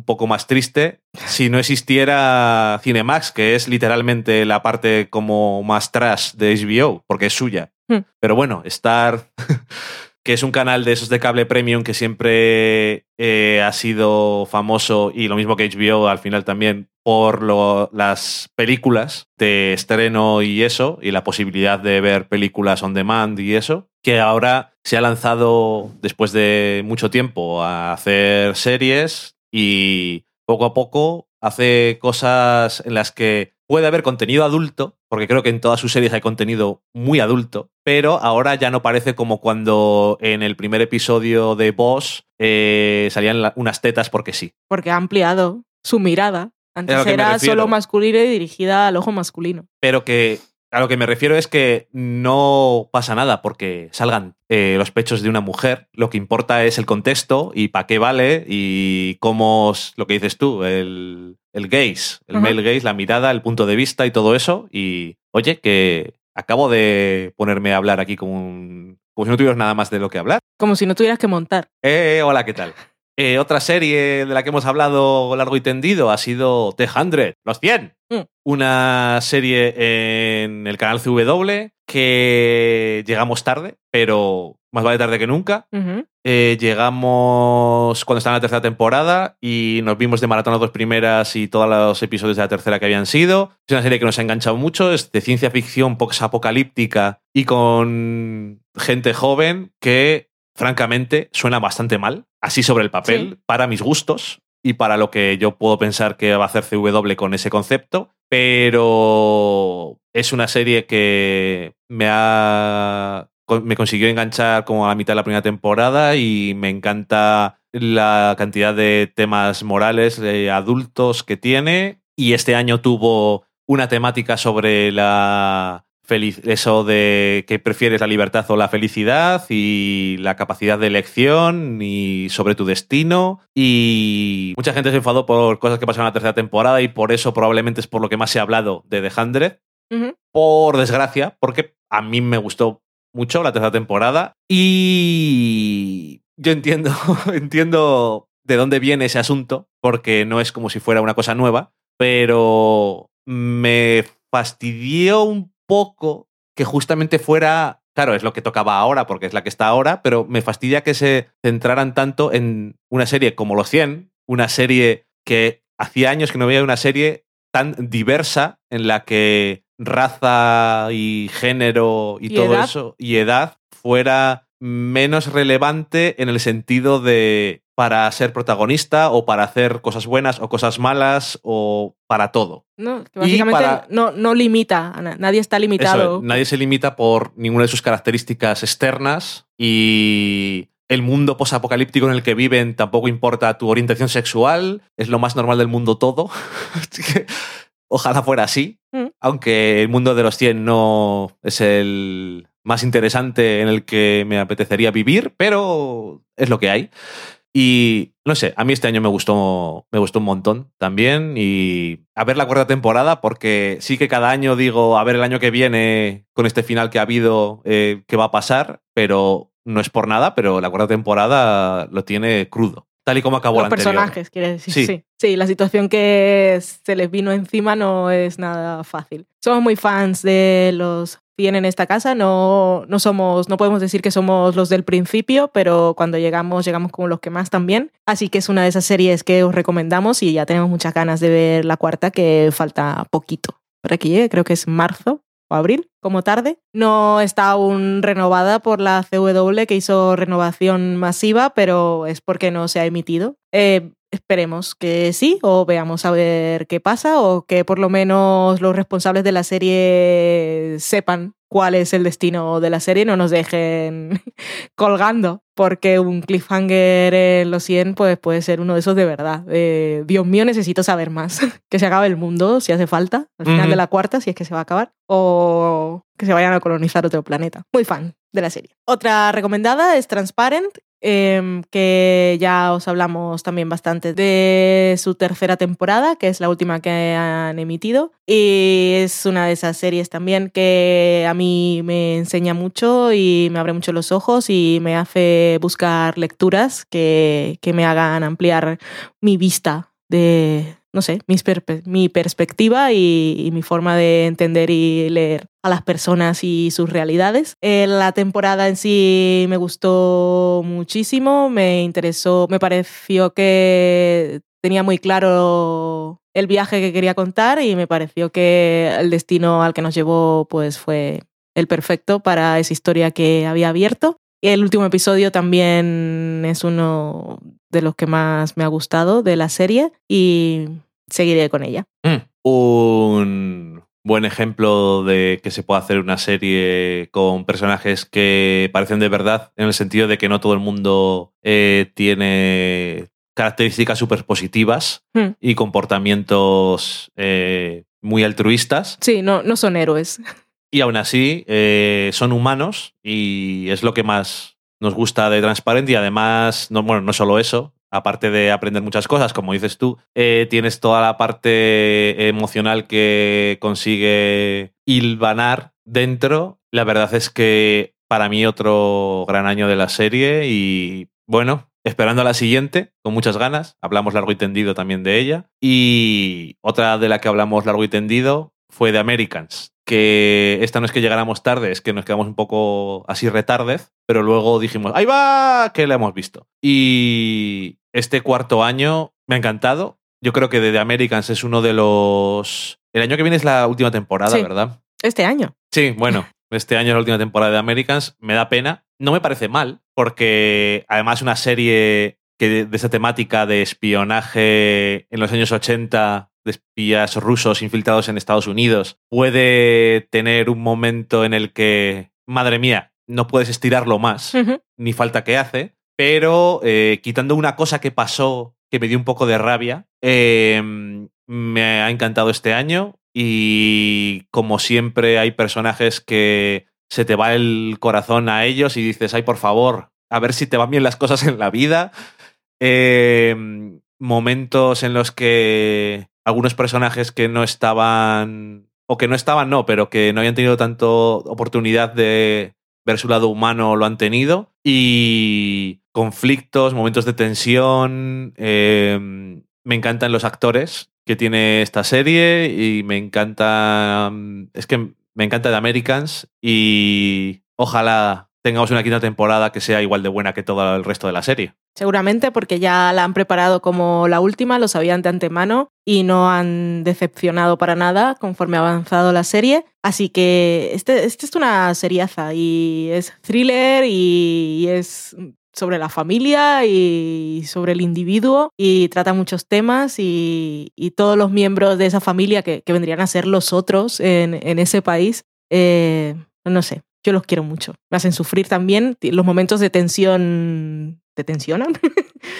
pero también logras involucrarte mucho con los personajes y de esta temporada lo que más destaco es que nos han hecho un poco más accesible a Elizabeth, que quizá nos parecía el personaje más frío y en esta temporada la serie se ha detenido a, a- a dejarnos conocer un poco más de, de- quién es, por qué es como es y lo que piensa. Y también a, a mostrarla más vulnerable porque ella parecía realmente un espía que surgió del frío y que tenía las convicciones muy claras y en esta temporada pues ha tenido momentos eh, que podrían para ella quizás parecer que demostraban debilidad y para mí lo que demostró es que, que tenía más fuerza que nunca. Así que muy contenta con The Americans. ¡Marza! Y para terminar nuestro año en serie, nos quedamos con Westworld, que fue la serie de HBO que movió los foros de Reddit y que la gente siguió con teorías y que las teorías eran spoilers y todas aquellas cosas y que tuvo sus más y sus menos y que después de verla comenzó pues el típico backlash de no era para tanto o bla bla bla bla bla bla. Y a mí pues me, me, ha, me ha gustado mucho me quedo con sus personajes femeninos que me parecen pues la repera y soy muy fan de ellas y de las actrices. Y mm, sobre todo lo que le veo a la serie es que tiene mucho potencial para explorar cosas interesantes y, bueno, que consiguió eso muy fácilmente, que nos pusiéramos eh, en la posición de los androides y, de, de, enten, de, entender que estaban oprimidos y que eran explotados y que ahí tampoco había consentimiento. Así que a mí me ha gustado mucho la experiencia con Westworld y lo de ir con teorías más y menos, lo disfruté sin ser lo más importante y la verdad es que como acabó mmm, me gustó mucho, sobre todo por las puertas que abre. Esta es otra que nos llegará también en 2018. Sí, ya hablamos muy en profundidad y con Sí. spoilers de, de Westworld, pero nada, decir que como primer acto de una historia, que es lo que al final Hmm. ha terminado siendo, y casi punto de partida para historias nuevas, pues tiene muchísimo potencial, como dices tú, y me ha entretenido y me ha enganchado y me ha hecho hacer esas cosas que no siempre son importantes, como bien dices, pero que cuando te toca la serie que te apetece hacerlo, pues está bien llenar ese hueco de y esto será por no sé qué y voy a elucubrar cosas extrañas y será por no sé qué y no sé cuál. Y ha llegado esta serie en una época en la que es imposible hacer cosas casi y que nadie las haya adivinado antes, Mm. pero francamente no ha eliminado para mí el disfrute que he tenido. Y hay mucha gente que no le ha gustado la serie, o lo que dices tú, que una vez que se ha acabado ha dicho, pues esto es una mierda o no es para tanto, que eso también le gusta mucho a la gente. Pero como además una cosa que no tiene nada que ver con todas las series que hemos comentado, también me parece que, ha, que, que satisfizo una, un cierto espacio en el mundo de las series que no lo tenía yo bien relleno con ninguna otra cosa y me ha gustado mucho el viaje. Y el final también. Pues este ha sido nuestro año en serie y lo que sigue es nuestro, nuestra cata anual de películas.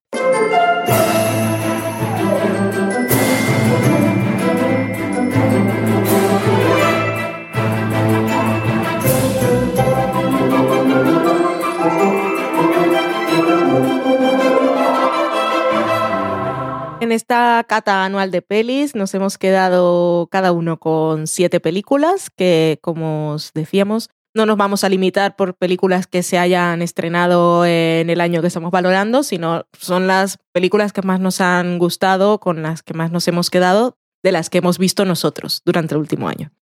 Pues empiezo con Ten Cloverfield Lane, que es una película que no estaba en mi radar precisamente y que vimos un poco de casualidad y me gustó mucho. Una película así como un poco más pequeña y más confinada y me llamó mucho la atención y me pareció que tenía muy buenos actores y también que el director tenía una buena mano manejándose en ese espacio tan concreto Y reducido. y reducido y estaba muy bien hecha la preproducción y para pensar todos los ángulos donde voy a necesitar poner la cámara y esas cosas. Me pareció muy guay y la historia me pareció que tenía un buen nivel de tensión y de no sé exactamente qué es lo que va a pasar. Y la verdad es que me sorprendió mucho. Sí, consigue mucho con muy poco y como decías, sí, uno de los aspectos más destacables es cómo, cómo maneja la tensión y bueno, los actores, porque con otros actores no sabemos cómo podría haber quedado la película porque hemos visto esta, pero me ha gustado. Aparte, pues te rompe un poco las expectativas en varios aspectos y en varios momentos. Te lleva bastante bien por donde quiere, así que una película a destacar. Una de las que me quedo yo del reciente año, eh, ya, nos queda un, poco lejos porque fue de esas que vimos porque estaban nominadas a los Oscar, es 45 años y es una película también con muy pocas estridencias, muy contenida, protagonizada por una pareja de grandes actores, por un lado, que está la maravillosa Charlotte Rampling, pero bueno, una mujer de su edad y su marido, con una historia un poco al estilo Rebeca con fantasmas del pasado, que pues también me sorprendió muchísimo y, me, me, sedujo intelectualmente cómo se puede hacer tanto con tan poco, porque es la magia del cine. Hmm. Y el final está muy bien. Y los actores están muy bien. Me, he dado cuenta ahora mirando la lista que me han tocado a mí las películas más mainstream, pero bueno. Eh, Capitán América, Civil War, después de 45 años. Eh, pues una película que tenía ganas de ver. Teníamos aquí las promesas de que iban a salir un montón de personajes y que mucha gente después decían esto es la película de Vengadores que quería ver, pero yo la seguí viendo como una película de Capitán América y la verdad es que eh, tuvo la casualidad que se estrenó con muy poca distancia de otra película en la que los héroes protagonistas tienen visiones diferentes y se terminan enfrentando. En este caso, el Capitán América y Iron Man, Tony Stark y Steve Rogers. Y la otra película que digo es Batman v Superman, que ahí realmente nadie sabe cuáles son sus posturas distintas. Pero todos sabemos cómo se llamaban sus madres. Exactamente. Y eh, en este caso, yo fue una película que disfruté muchísimo, que me pareció que cogió la idea de el cómic Civil War que a mí personalmente no me gusta eh, y lo adaptó muy bien al universo cinematográfico y utilizó muy bien a los personajes que habíamos visto en otras películas anteriores. Y es una película que no es nada corta pero no se me hizo nada larga, me pareció entretenida, me pareció que tenía ideas provocadoras. Y aunque la gente siempre dice, a mí lo que menos me gusta son los villanos de las películas de Marvel, a mí de hecho este es uno de los que más me gustó, quitando a Loki porque Loki es Loki. Nuestro gato. No solamente es nuestro gato, sino que es eso, una diva que es muy entretenida de ver, pero a mí en este caso me pareció que era el villano más interesante y que al final era, era cierto que el villano, aunque suena muy Mm, bueno, muy pretencioso decirlo, pero el villano realmente eran ellos mismos. Hmm. El villano estaba dentro. y tenía, por supuesto, acción, eh, muy diferentes tipos de acción, porque tenía como tres escenas muy grandes. Bueno, tenía bastantes escenas de acción, pero tenía, eran muy distintas. La primera escena es como más de de guerra con cámara en mano que se mueve un poco más, más caótico. Eh, luego tienes mm, la escena del aeropuerto, que es muy espectacular, que tiene grandes momentos. Eh, la escena de la persecución, que te transmite eh, la energía cinética y todo el movimiento y la la causa y efecto de todas las cosas que hace cada uno de los personajes en una escena de acción y nunca te pierdes, la escena final que es mucho más personal y me ha encantado, además nos presentó al nuevo Spider-Man que ahora vamos a tener en 2017 su película. Y ahora por primera vez después de dos reboots distintos desde el año 2000, o sea, en los últimos 15 años va a estar bajo el manto de Marvel Studios. Y parece que es como si supieran mejor que los señores de Sony cuál es la idea del personaje y cómo hacerlo que mole, porque realmente sale un cuarto de hora si llega en la película y es una de las partes que más recuerda a todo el mundo. Hmm. Y no sé, mm, me gustó un montón, la fuimos a ver al cine y es que no puedo estar más contento de haberlo hecho así. Sí, también me ha gustado. Suelo disfrutar todas las películas de esta franquicia porque son muy entretenidas y me lo paso genial. Aparte de Spider-Man, también presentó al otro personaje que ahora tendrá la película o no. Ah, Pantera Negra Sí. también, por supuesto. Que sí, cuando empezaron los Vengadores nos sonaban un poco a los que no estamos familiarizados con el mundo del cómic, Iron Man y Capitán América y toda esta gente, pues este menos. Sí, o Visión, por ejemplo, que le vimos Ay, Visión. en- Aunque ahora te has leído el cómic de la Visión tienes una... y tienes una visión distinta. Tengo una visión, me cambió totalmente. Mucho más creepy. Sí, sí, sí, porque en, en esta última película de Los Vengadores fue quizá mi personaje favorito y sus escenas me parecían súper monas y su, su relación con algún personaje, que no diré por si es spoiler, pero ha hecho chorrada. Pero me he leído el cómic que han empezado con, con la visión y madre mía. Eh, uno de los mejores cómics de 2016, contra todo pronóstico, por cierto. Qué locura. Eh, que son, que por cierto, que mucha gente es como, yo no me quiero leer ese cómic que es muy largo. Son solo dos tomos, 12 números y ya está. Y se acabó. largo. Se acabó. Pero hay hay gente pero- que dice, léete este cómic. Por ejemplo, dices, "Mm, léete Miss Marvel. ¿Cuántos números son? Pues está la primera, que son 15, más luego 30, y todavía continúa. Mm, Entonces a la gente le da pereza, porque no se acaban nunca los tomos. ya.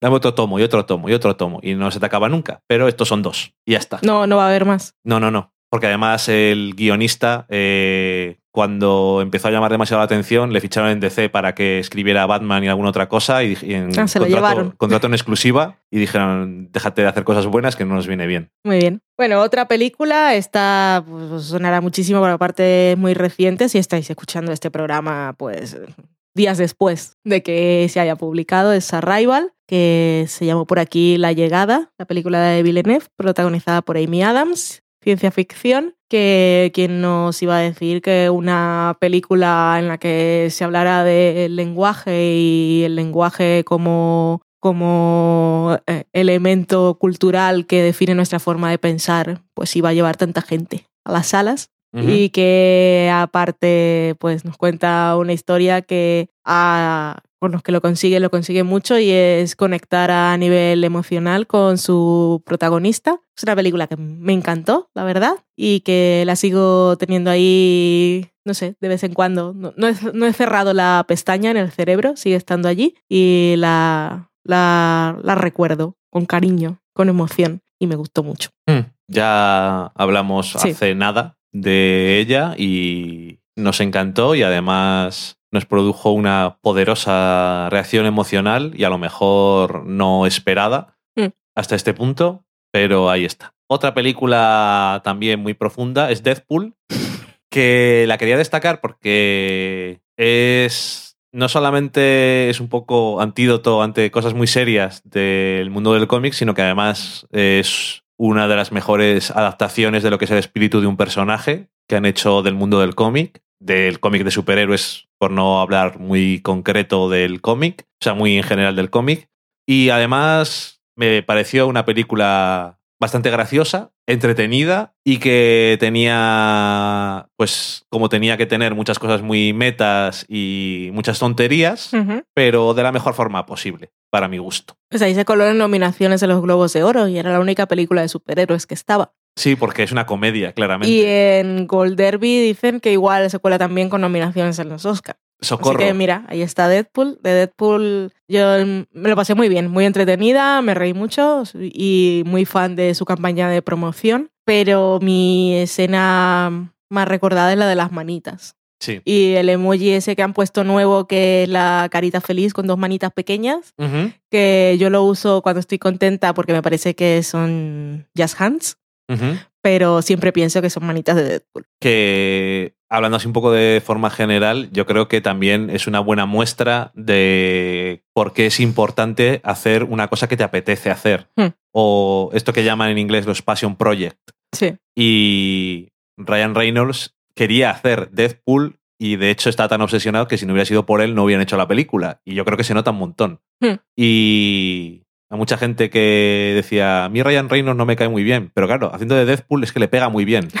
que sea un poco así, que se me clava en la cabeza.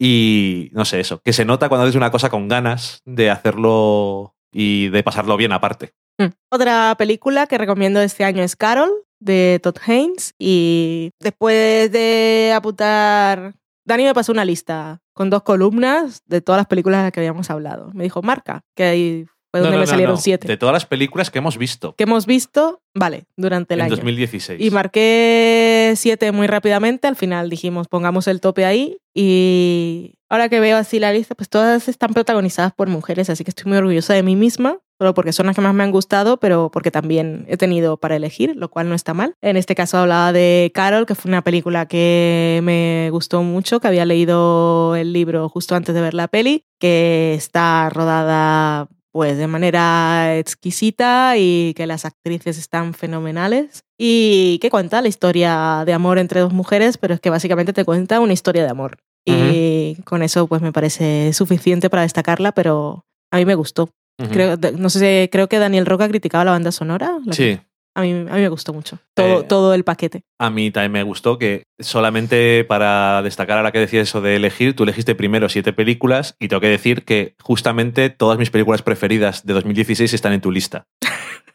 Pero, whatever, ahí está. Hmm. Eh, que eso, que las que dices tú también me gustan a mí, pero bueno, que Carol sí. De hecho, no la vimos porque estaba nominada al Oscar, sino porque nos apetecía. Bueno, a mí me gustó un montón y que, de hecho, destacar lo que has dicho tú, que es una historia de amor y ya está. Una historia Obviamente- de amor y de, co- y de cómo te sientes cuando estás enamorado. Sí, que obviamente no es irrelevante que sea entre dos mujeres porque no, No. es en nuestros tiempos. Para aunque sigue empezar- siendo un problema. Para empezar, bueno, ok, bueno. Que nos maten a todos ya, por favor. Apocalipsis, ven.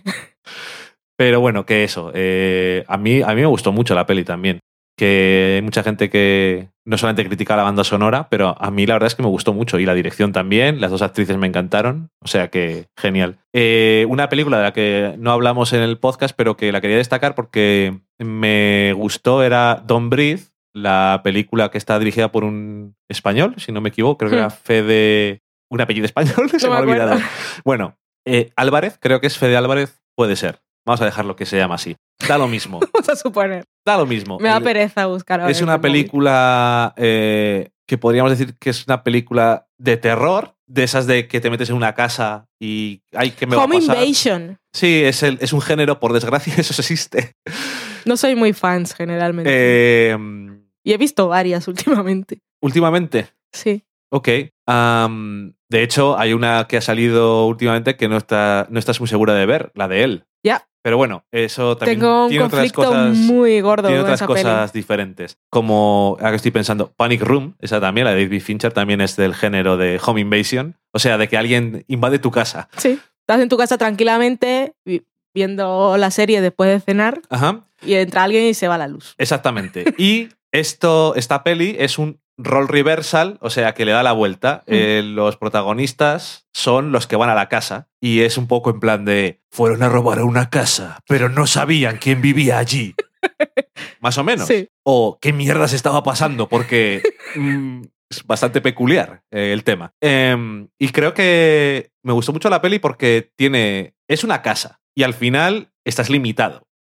Y puede ser muy fácil que el argumento en una película de este tipo es como, bueno, ya, ¿y por qué no se van? Y ya se acabó la película. Mm. Pero realmente el guion es bastante ingenioso a la hora de aprovechar eh, todas las posibilidades que le da el, el escenario y a la hora de hacer que la película continúe existiendo y no se termine y además manteniendo el ritmo, la tensión y el interés porque cuando más o menos dices, bueno, pues vale, ahora cuando tal, aparece un elemento nuevo que dices, "Mm, casi prefiero que arreglemos este asunto y luego ya puedes acabar la película. Me pasa en varias ocasiones. Sí. Entonces, eh, eso, eh, una vez más, también una película en la que creo que creo que está dirigida de forma muy inteligente y los actores están bien. Voy a destacar que eh, ahí voy a mostrar mi ignorancia porque creo que el actor que hace de la persona que vive en la casa es así como mítico en algunas cosas de serie B o cosas de acción. No tengo ni puñetera idea. Yo menos que tú. pero, No es mi área de experiencia. pero creo que es. eh, bueno, el giro de la película, no sé si es necesario decirlo para llamar la atención, se llama Don Breathe por alguna razón. Y es que eh, la persona que vive en la casa que van a robar, estos chavales, que son unos, eh, unos chavales jóvenes, es ciego. Y esa es un poco el giro gracia que tiene la película, de primeras. Hmm. Y bueno, que me parece Sí, que. porque cuando se va la luz, los jodidos son ellos. Exactamente. y el hombre este creo que eh, tiene la presencia adecuada para que directamente ya te da un poco de miedo Hmm. sin hacer nada. Y luego eh, tiene oportunidades no solamente de hacer, de defenderse, pero cuando tiene que hacer cosas que requieren un poco más de actuar y de emoción, yo creo que también lo hace, también lo hace bien. Y eso, que tenía buena pinta la película, tenía curiosidad por verla, pero no sabía hasta qué punto me iba a llamar la atención, pues por eso, porque no soy tampoco un entendido del género precisamente, pero no sé, la idea de que fuera un poco dado la vuelta el tema me llamaba la atención y yo creo que consigue, no siendo el espectáculo ni nada, porque tampoco lo tiene que ser, hacer muy bien y de forma muy efectiva lo que tiene que hacer. Sí, eh, ese, ese rol reversal que decías la hace bastante original, pero el sultano del socorro es demasiado socorro. O sea que para mí sí es una película de terror, más allá del género. vale. Otra película recomendada es Krisha, de esta también nos hablamos recientemente y os invito muy cordialmente a recuperar el programa si no lo habéis visto, pero sobre todo a, a ver la película porque también es, es muy suya y muy, de, muy, muy autoral, aparte basada en hechos ocurridos al escritor y guionista y, Y director, y director y aparte rodada en casa de sus padres y con miembros de su familia, lo cual cuando ves la película no te das cuenta para nada, no, no es una cosa amateur ni que se ve cutre y le falta dinero, sino que luego nos enteramos después de que esas habían sido las características del rodaje y me sorprendió aún más saber que había actores que no eran profesionales, que estaban en casa de sus padres y bueno, eso todo es detalle añadido de la producción que la enriquece un poco y es, es genial. Y cómo, cómo conseguir hacer, crear tensión con un pavo que está en el horno el día de acción de gracias y poco más. Esta también es un poco película de terror. Sí, sí, es, es terror emocional. Y son maravilloso el punto de vista y el manejo de la cámara y el sonido y, y el personaje protagonista que no es nada fácil, eh, ni como personaje, persona, ni, ni, ni su apariencia. O sea, tiene una cara, unas facciones bastante duras y me parece su- súper interesante la, la elección. Y la película se llama Krisha porque se llama el personaje protagonista y, y eso es lo que vais a encontrar. Sí, una película muy pequeña que a la gente que dice, yo esto cuando lo pongan no sé dónde, no sé si lo vais a poder ver en algún lado alguna vez. Está en el, en el éter del mundo, si queréis verla, y yo desde luego lo recomiendo. Que aparte, por cierto, la protagonista tiene una característica física muy concreta que se usa de formas para aumentar más la tensión todavía. Bueno, es una película no para ver cuando tengas que estar tranquilo, No. ni cuando te vas a juntar con familia Sobre todo. pero eh, muy recomendada y primera película de este, de este chaval, porque es un chico joven y ya tiene más películas. Bueno, tiene una película ya eh, preparada para eh, empezar a rodar o para que va a estrenar, en, no sé si en 2017, y es una película de terror, más Muy literalmente, Muy adecuado. y es muy adecuado, sí. Se llama Trey Edward Schultz. Se pronunciará Schultz, pero Schultz, para que os quedéis con, con el nombre así. Para cuando salga alguna peli digan que es el director. Y, Uy, el de Krisha. Eh, otra peli, eh, Hunt for the Wilder People, que es una película, es una historia así como muy mm, pequeña, adorable, con momentos tristes, con momentos graciosos del director de la película de What We Do in the Shadows, eh, neozelandés también él. Todos, son, todos los neozelandeses son un poco amigos, que conocemos nosotros, claro. Que este ahora se ha pasado al mainstream, ¿no? Bueno, de hecho, es el director de Thor Ragnarok, que es la tercera película de Thor, y estoy súper intrigado Ya, por ya. como. Además, dicen que. Bueno, ya. ya- Además, las películas de Thor no son las mejores. No, no, de hecho- La saga- de la franquicia. Mm, Probablemente son las peores Sí, de Marvel. sí, es justo decirlo. Eh, Nos ha dejado como legado el nombre para nuestro gato sí. y poco más. Mm. Eh, bueno, y Thor bañándose y- y a en Thor, una por ventana. supuesto. Eso nunca está de más. Y cogiendo el metro. Ojalá los metros Thor. Continúa. Eh, que sí, que decía cuando hablábamos de esta peli que como Marvel suele contratar a gente para sus películas, no en plan de porque le conoce la gente, porque no es el caso en general. De hecho, tampoco a los que dirigieron eh, Winter Soldier No, o no, Civil. War, eh, los rusos que eran... Y Joss Whedon tampoco. era y Joss. Whedon tampoco, pero bueno, ellos eran todavía menos conocidos que Ya. Joss Whedon y eran directores de televisión, Hmm. sobre todo de comedias. Pero eso, que les contratan a estos autores por cosas muy concretas, después de conversaciones con ellos, y ideas que tienen y que lleven su estilo a las películas. Y por eso tengo mucho interés, porque además sé que Thor Ragnarok es un poco eh, road trip entre Thor y Hulk.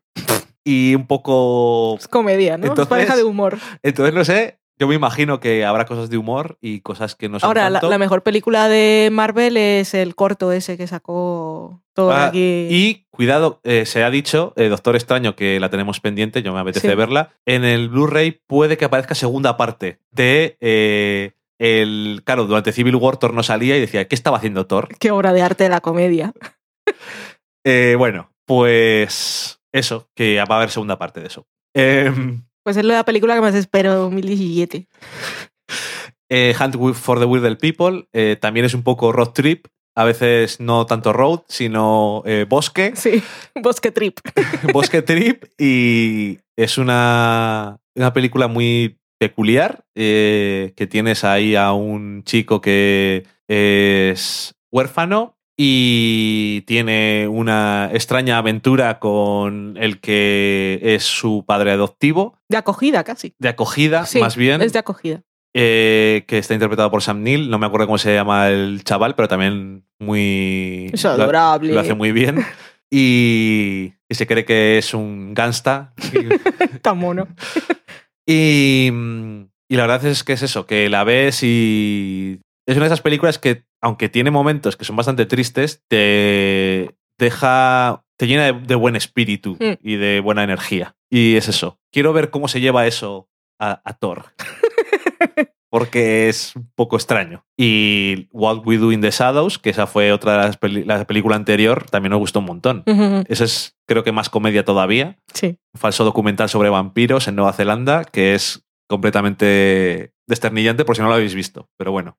Hay que dar otra recomendación. Otra película es Mustang, que es de 2015 y estuvo nominada como película extranjera en los Oscars del año pasado y por, e- por eso la vimos, o la vimos después, pero bueno, estuvo nominada y para mí yo creo que esa es mi película del año. La siguiente será la última, pero mi película del año y de los últimos años y película así de mis preferidas de la vida es Mustang. Su directora es franco-turca y la película está ambientada en un pueblecillo en Turquía y las protagonistas son cinco hermanas que son huérfanas y viven con sus tíos y lo que vemos allí es un pueblo pues Estamos en Turquía, es un pueblo cerrado, es súper machista todo y conservador. Y estas niñas al principio de la película, por un incidente que es súper inocente a ojos que no sexualizan a menores, pues Ojos creepies. Sí, les, les arruinará la existencia. Básicamente, pues las encierran en casa y cuando decimos encierran es no vas al cole y ponemos rejas y os quitamos los móviles y cualquier contacto con el exterior y a partir de aquí pues vamos a terminar de criaros para lo que están hechas las mujeres, que es para casarse y tener hijos. Ujú. Y esto suena súper horrible porque lo es, pero la película consigue tener un tono muy optimista y las cinco actrices son maravillosas, sobre todo la más pequeña. Todas eran también el primer trabajo que hacían y en realidad cuando las ves parecen hermanas de verdad. Consigue que haya, la directora consigue que haya un- una relación de intimidad y de... Es que han crecido todas juntas, que es una cosa que me parece bastante loable. Dirías Yo que creo- es muy auténtico. Porque en este si caso no- diré loable.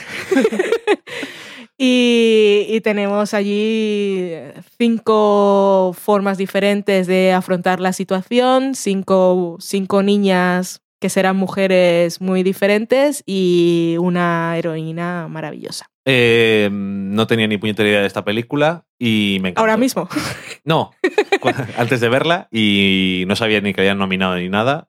Tú me dijiste, vamos a verla, y yo dije, ok. Mm. Y me encantó. eh, tiene momentos bastante duros, momentos tristes, pero momentos... Muchas cosas que no se ven en pantalla, pero sabemos que ocurren. Sí, cosas muy horribles Mm. y cosas muy estupendas. Y escenas Por también. suerte, sí. El viaje ese a ver Sí. un partido. Por suerte, lo que al final te queda es Todo lo bueno. lo bueno, pero joder, es una película bastante potentilla, pero muy recomendada. Y la próxima no es la última, que te quedan dos. Sí, pero que digo que mis dos películas del año son esta y la que diré, Ah, la, la con la que última. cerraremos la sección. Y de todas las películas de las que, de las que os estamos hablando, mm, mi recomendación es, si se, si se os ha escapado, buscad Mustang. Ok. Esta película eh, seguro que la conoce más gente. La quería destacar. Es Spotlight, que es una película que en su momento, y ahora también lo puedo decir, no me parece que sea la que más corazón tiene.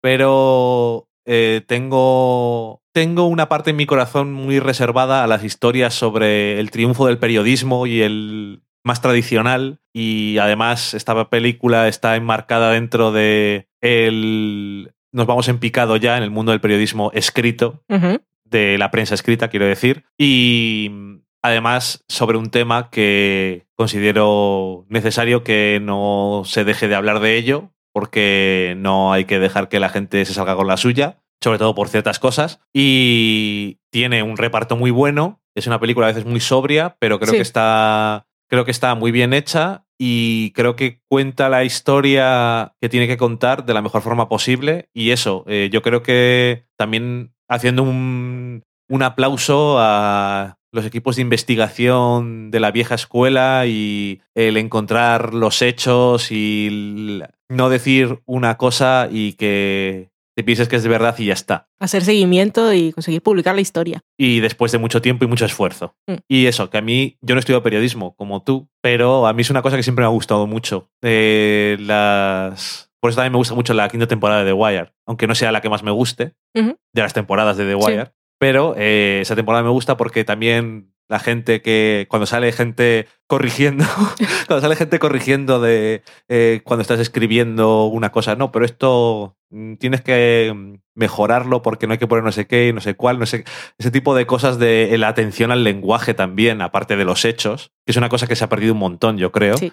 Pues me parece una cosa que creo que es necesaria celebrar de Mm. vez en cuando. Y aquí tienes aparte eh, la parte buena de no nos olvidemos de estas mierdas. Sí, sí, fue la película que ganó el, que ganó el premio a mejor película en los Oscar y la gente no estaba muy contenta, no era la película preferida porque sí es cierto que es, es muy sobria y le faltaba le faltaban esos momentos épicos que, que suelen emocionar a más, a, más a la gente.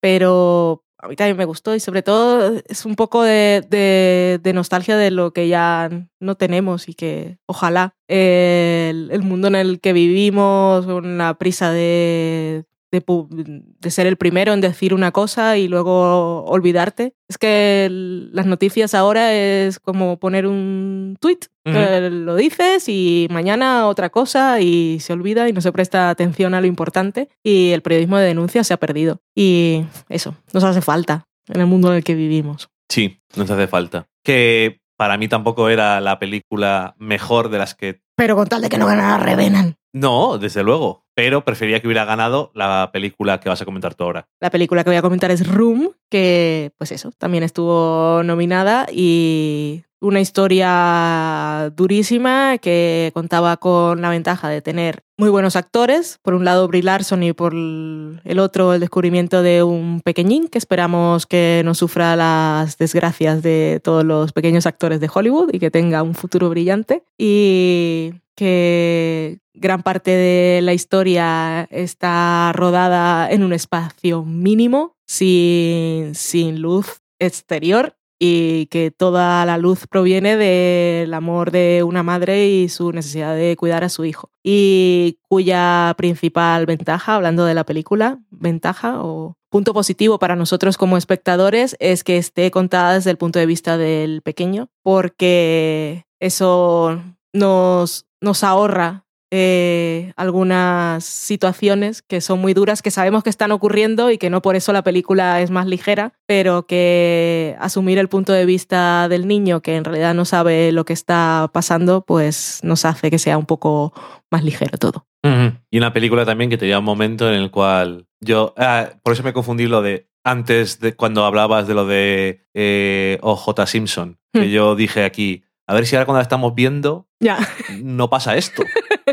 Porque nuestra versión es la versión horrible. Ya. Eh, eso, que es un poco una película dividida en dos partes y a lo mejor la parte que más recuerda a todo el mundo y que más se lleva a los halagos es la primera parte y no, no equivocadamente. Mm. Pero que yo creo que la segunda parte no solamente es necesaria en la historia, sino que está muy bien hecha y además se beneficia también mucho de ese punto de vista. Sí, sí, sí, totalmente. Porque el trauma existe y, y la madre que es realmente la que ha llevado sobre sí todo el peso, porque el niño al fin y al cabo conocía el mundo que conocía, cuando, cuando llega la segunda parte por fin se puede liberar de alguna manera. Pero, pero tiene que cargar con muchas cosas y el tiempo dirá. Sí. Pero eh, eso, el punto de vista... Y el, es que quizá el punto de vista del niño en la segunda parte es mucho más interesante, sí. porque es- continuamos sabiendo exactamente todo lo que está pasando sin necesidad de, escuchar el personaje de Brie Larson contar.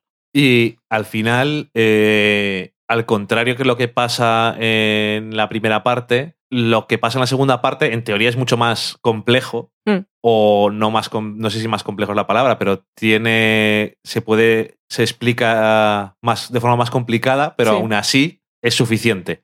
Y por eso mm, a mí me, me gustó. Eh, otra película eh, para cerrar mis, mis eh, lista de películas, que también es muy poco comercial, que es Zootopia, la película que estrenó, o una de las películas que estrenó eh, Disney en 2016, porque no sé cuántas películas estrenó Disney, supongo que las de Marvel también cuentan. Eh, y que tenía curiosidad por verla porque parecía una premisa o lo que decían que se suponía que hablaba la película, me parecía curioso que estuviera en una película de Disney y al final todo estaba ahí, que es una película con animalicos y habla de prejuicios y de cosas que son muy reales para nosotros. Y yo creo que te termina haciendo sentir bien y al mismo tiempo te está, está contándole a los niños, que son los que van a ver más esta película, me imagino, eh, cosas que está bien que sepan desde pequeños, aunque sea con conejos, tigres, ratones y zorros.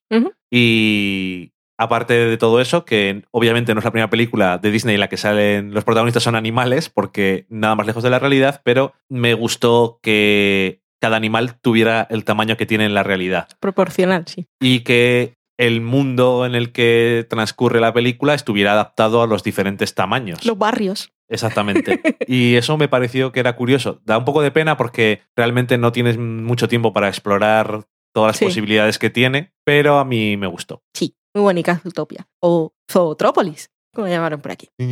Y la película con la que cerramos la cata anual de pelis y las recomendaciones del programa es The Handmaiden o La Doncella, que se estrenó en 2016. En España, por lo que vi después, tuvo una distribución bastante difícil. Eso quiere decir que llegó, no llegó a todas las ciudades y, Y se mantuvo tiempo. poco tiempo en cartelera. Así que cuando la encontréis por ahí podéis verla. Es una película de Park Chan-wook, que es el señor de Old Boy y una ristra de películas más. Y me gustó mucho porque la historia que cuenta es maravillosa. Es que no...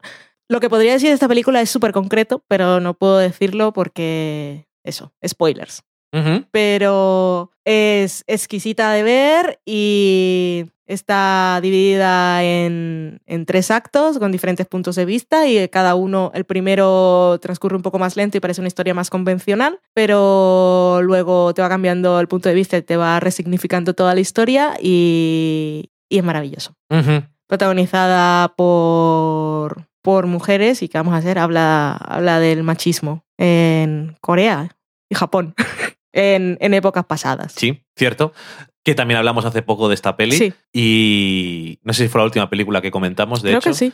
Y nada, que eso, que yo cuando vi, eh, hasta que no llega el segundo acto, no digo, hostia, Hmm. estoy más interesado. No es porque no me gusta la primera parte, sino porque a partir de la segunda parte es como, sí, por favor. Hmm. Y gran película, como dijiste tú cuando hablábamos la otra vez, que se me había a mí olvidado decirlo, esta vez también lo diré, los momentos de comedia son completamente absurder, Sí. que estén en una película como esta, pero me encantan. Y desde luego es una de las películas más destacadas del año. He de imaginarme que la limitada distribución y poco tiempo en cartelera es por su contenido fuerte, contenido sexual, Ajá, puede ser, sí. pero francamente me da pena. Hmm. Así que bueno, lo que tú dices, Peliculón. donde la podáis encontrar, la, la veis. Go Girls, es de estas. Pues con esto acabamos nuestro especial, lo mejor de nuestro año, 2016. Y ya quedamos con una cita pendiente para el próximo programa, que no será una nueva temporada, como ya me ha corregido Dani antes. Yo estaba convencidísima. Sí, Pero hombre, bueno. sí. Es un nuevo año para nosotros, pero eso de los años y las fechas es que es tan absurdo en el mundo de la radio por internet, porque está ahí para cuando sea. Ujú. Eso ya sabéis, si venís del futuro nos saludáis, si venís del pasado, por favor. Eso es mucho más importante. Que hay gente que ha venido del pasado. Ujú. Los que han descubierto Mad Men, por ejemplo, Ujú. recientemente. Y cosas como del pasado futuro o el futuro pasado, cosas muy raras. Sí, sí, sí. Las paradojas temporales súper complicadas en Del Sofá a la Cocina. Pues ya ha empezado el año, ya creo que os, os habíamos felicitado, deseado feliz año antes. Así que Pero feliz año. pues, feliz año. To- Todavía estamos en enero y toca. Si esto lo pegáis en octubre, pues feliz año igualmente, lo que queda. Eso, los buenos deseos siempre son bien recibidos. Eso es. Eh, muchas gracias por llegar hasta el final. Y, eh, Valen, este es nuestro episodio 200. ¿Qué opinas de 200 episodios, 200 programas de Del Sofá a la Cocina? ¿Se te ha hecho largo? ¿Se te ha hecho corto? ¿Piensas que hemos cambiado? ¿Piensas que estamos igual? ¿Qué otras preguntas? Pero nos hemos, hemos destilado nuestro estilo Destilado nuestro estilo. a lo. a- hemos perfeccionado nuestra forma de transmitir nuestro punto de vista. Puede, pero eso, eso no lo tengo que decir yo. No lo sé. 200 Ok. se me ha hecho largo. No lo sé. Cada programa es una nueva aventura. Eso está bien. ¿Se te han hecho largos estos años? O ahora dices, uy, 2011, si ya ha sido hace nada. Depende del día. Algunos días dices, "Brr, Sí, ¿qué mierdas haré yo aquí? Y otros días dices, jolín, qué rápido ha pasado el tiempo. sí, ya sabes que el tiempo es relativo. Exactamente.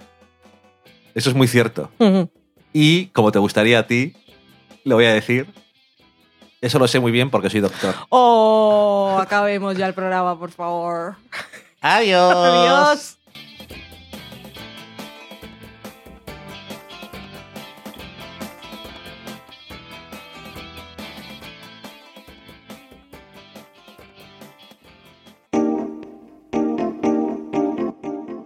Acabáis de saborear un programa del podcast Del sofá a la cocina. Para prepararlo hemos usado los siguientes ingredientes. Un Dani, una Valen y una licencia Creative Commons, reconocimiento no comercial compartir igual. Cuando tenemos los ingredientes, los picamos muy finos, los dejamos pochando en una sartén y cuando estén caramelizados, los mezclamos con la licencia Creative Commons, que, cuidado, no admite uso comercial de la obra original ni derivadas, que se tienen que distribuir con la misma licencia que la original, siempre citando a los creadores. Después de 10 minutos, condimentamos la mezcla con iTunes, iBooks, Twitter y un poco de Facebook. Si no encontráis las adecuadas en el mercado, buscad el nombre del blog. A continuación, introducimos en el horno y, después de 30 minutos, lo servimos aderezado con música distribuida con licencia Creative Commons a través de Jamendo. al final del post correspondiente vienen especificadas concretamente. Si tenéis alguna duda con respecto a la receta o a cualquier otra cosa, podéis preguntarnos a través del correo electrónico del sofá a la cocina Buen apetito.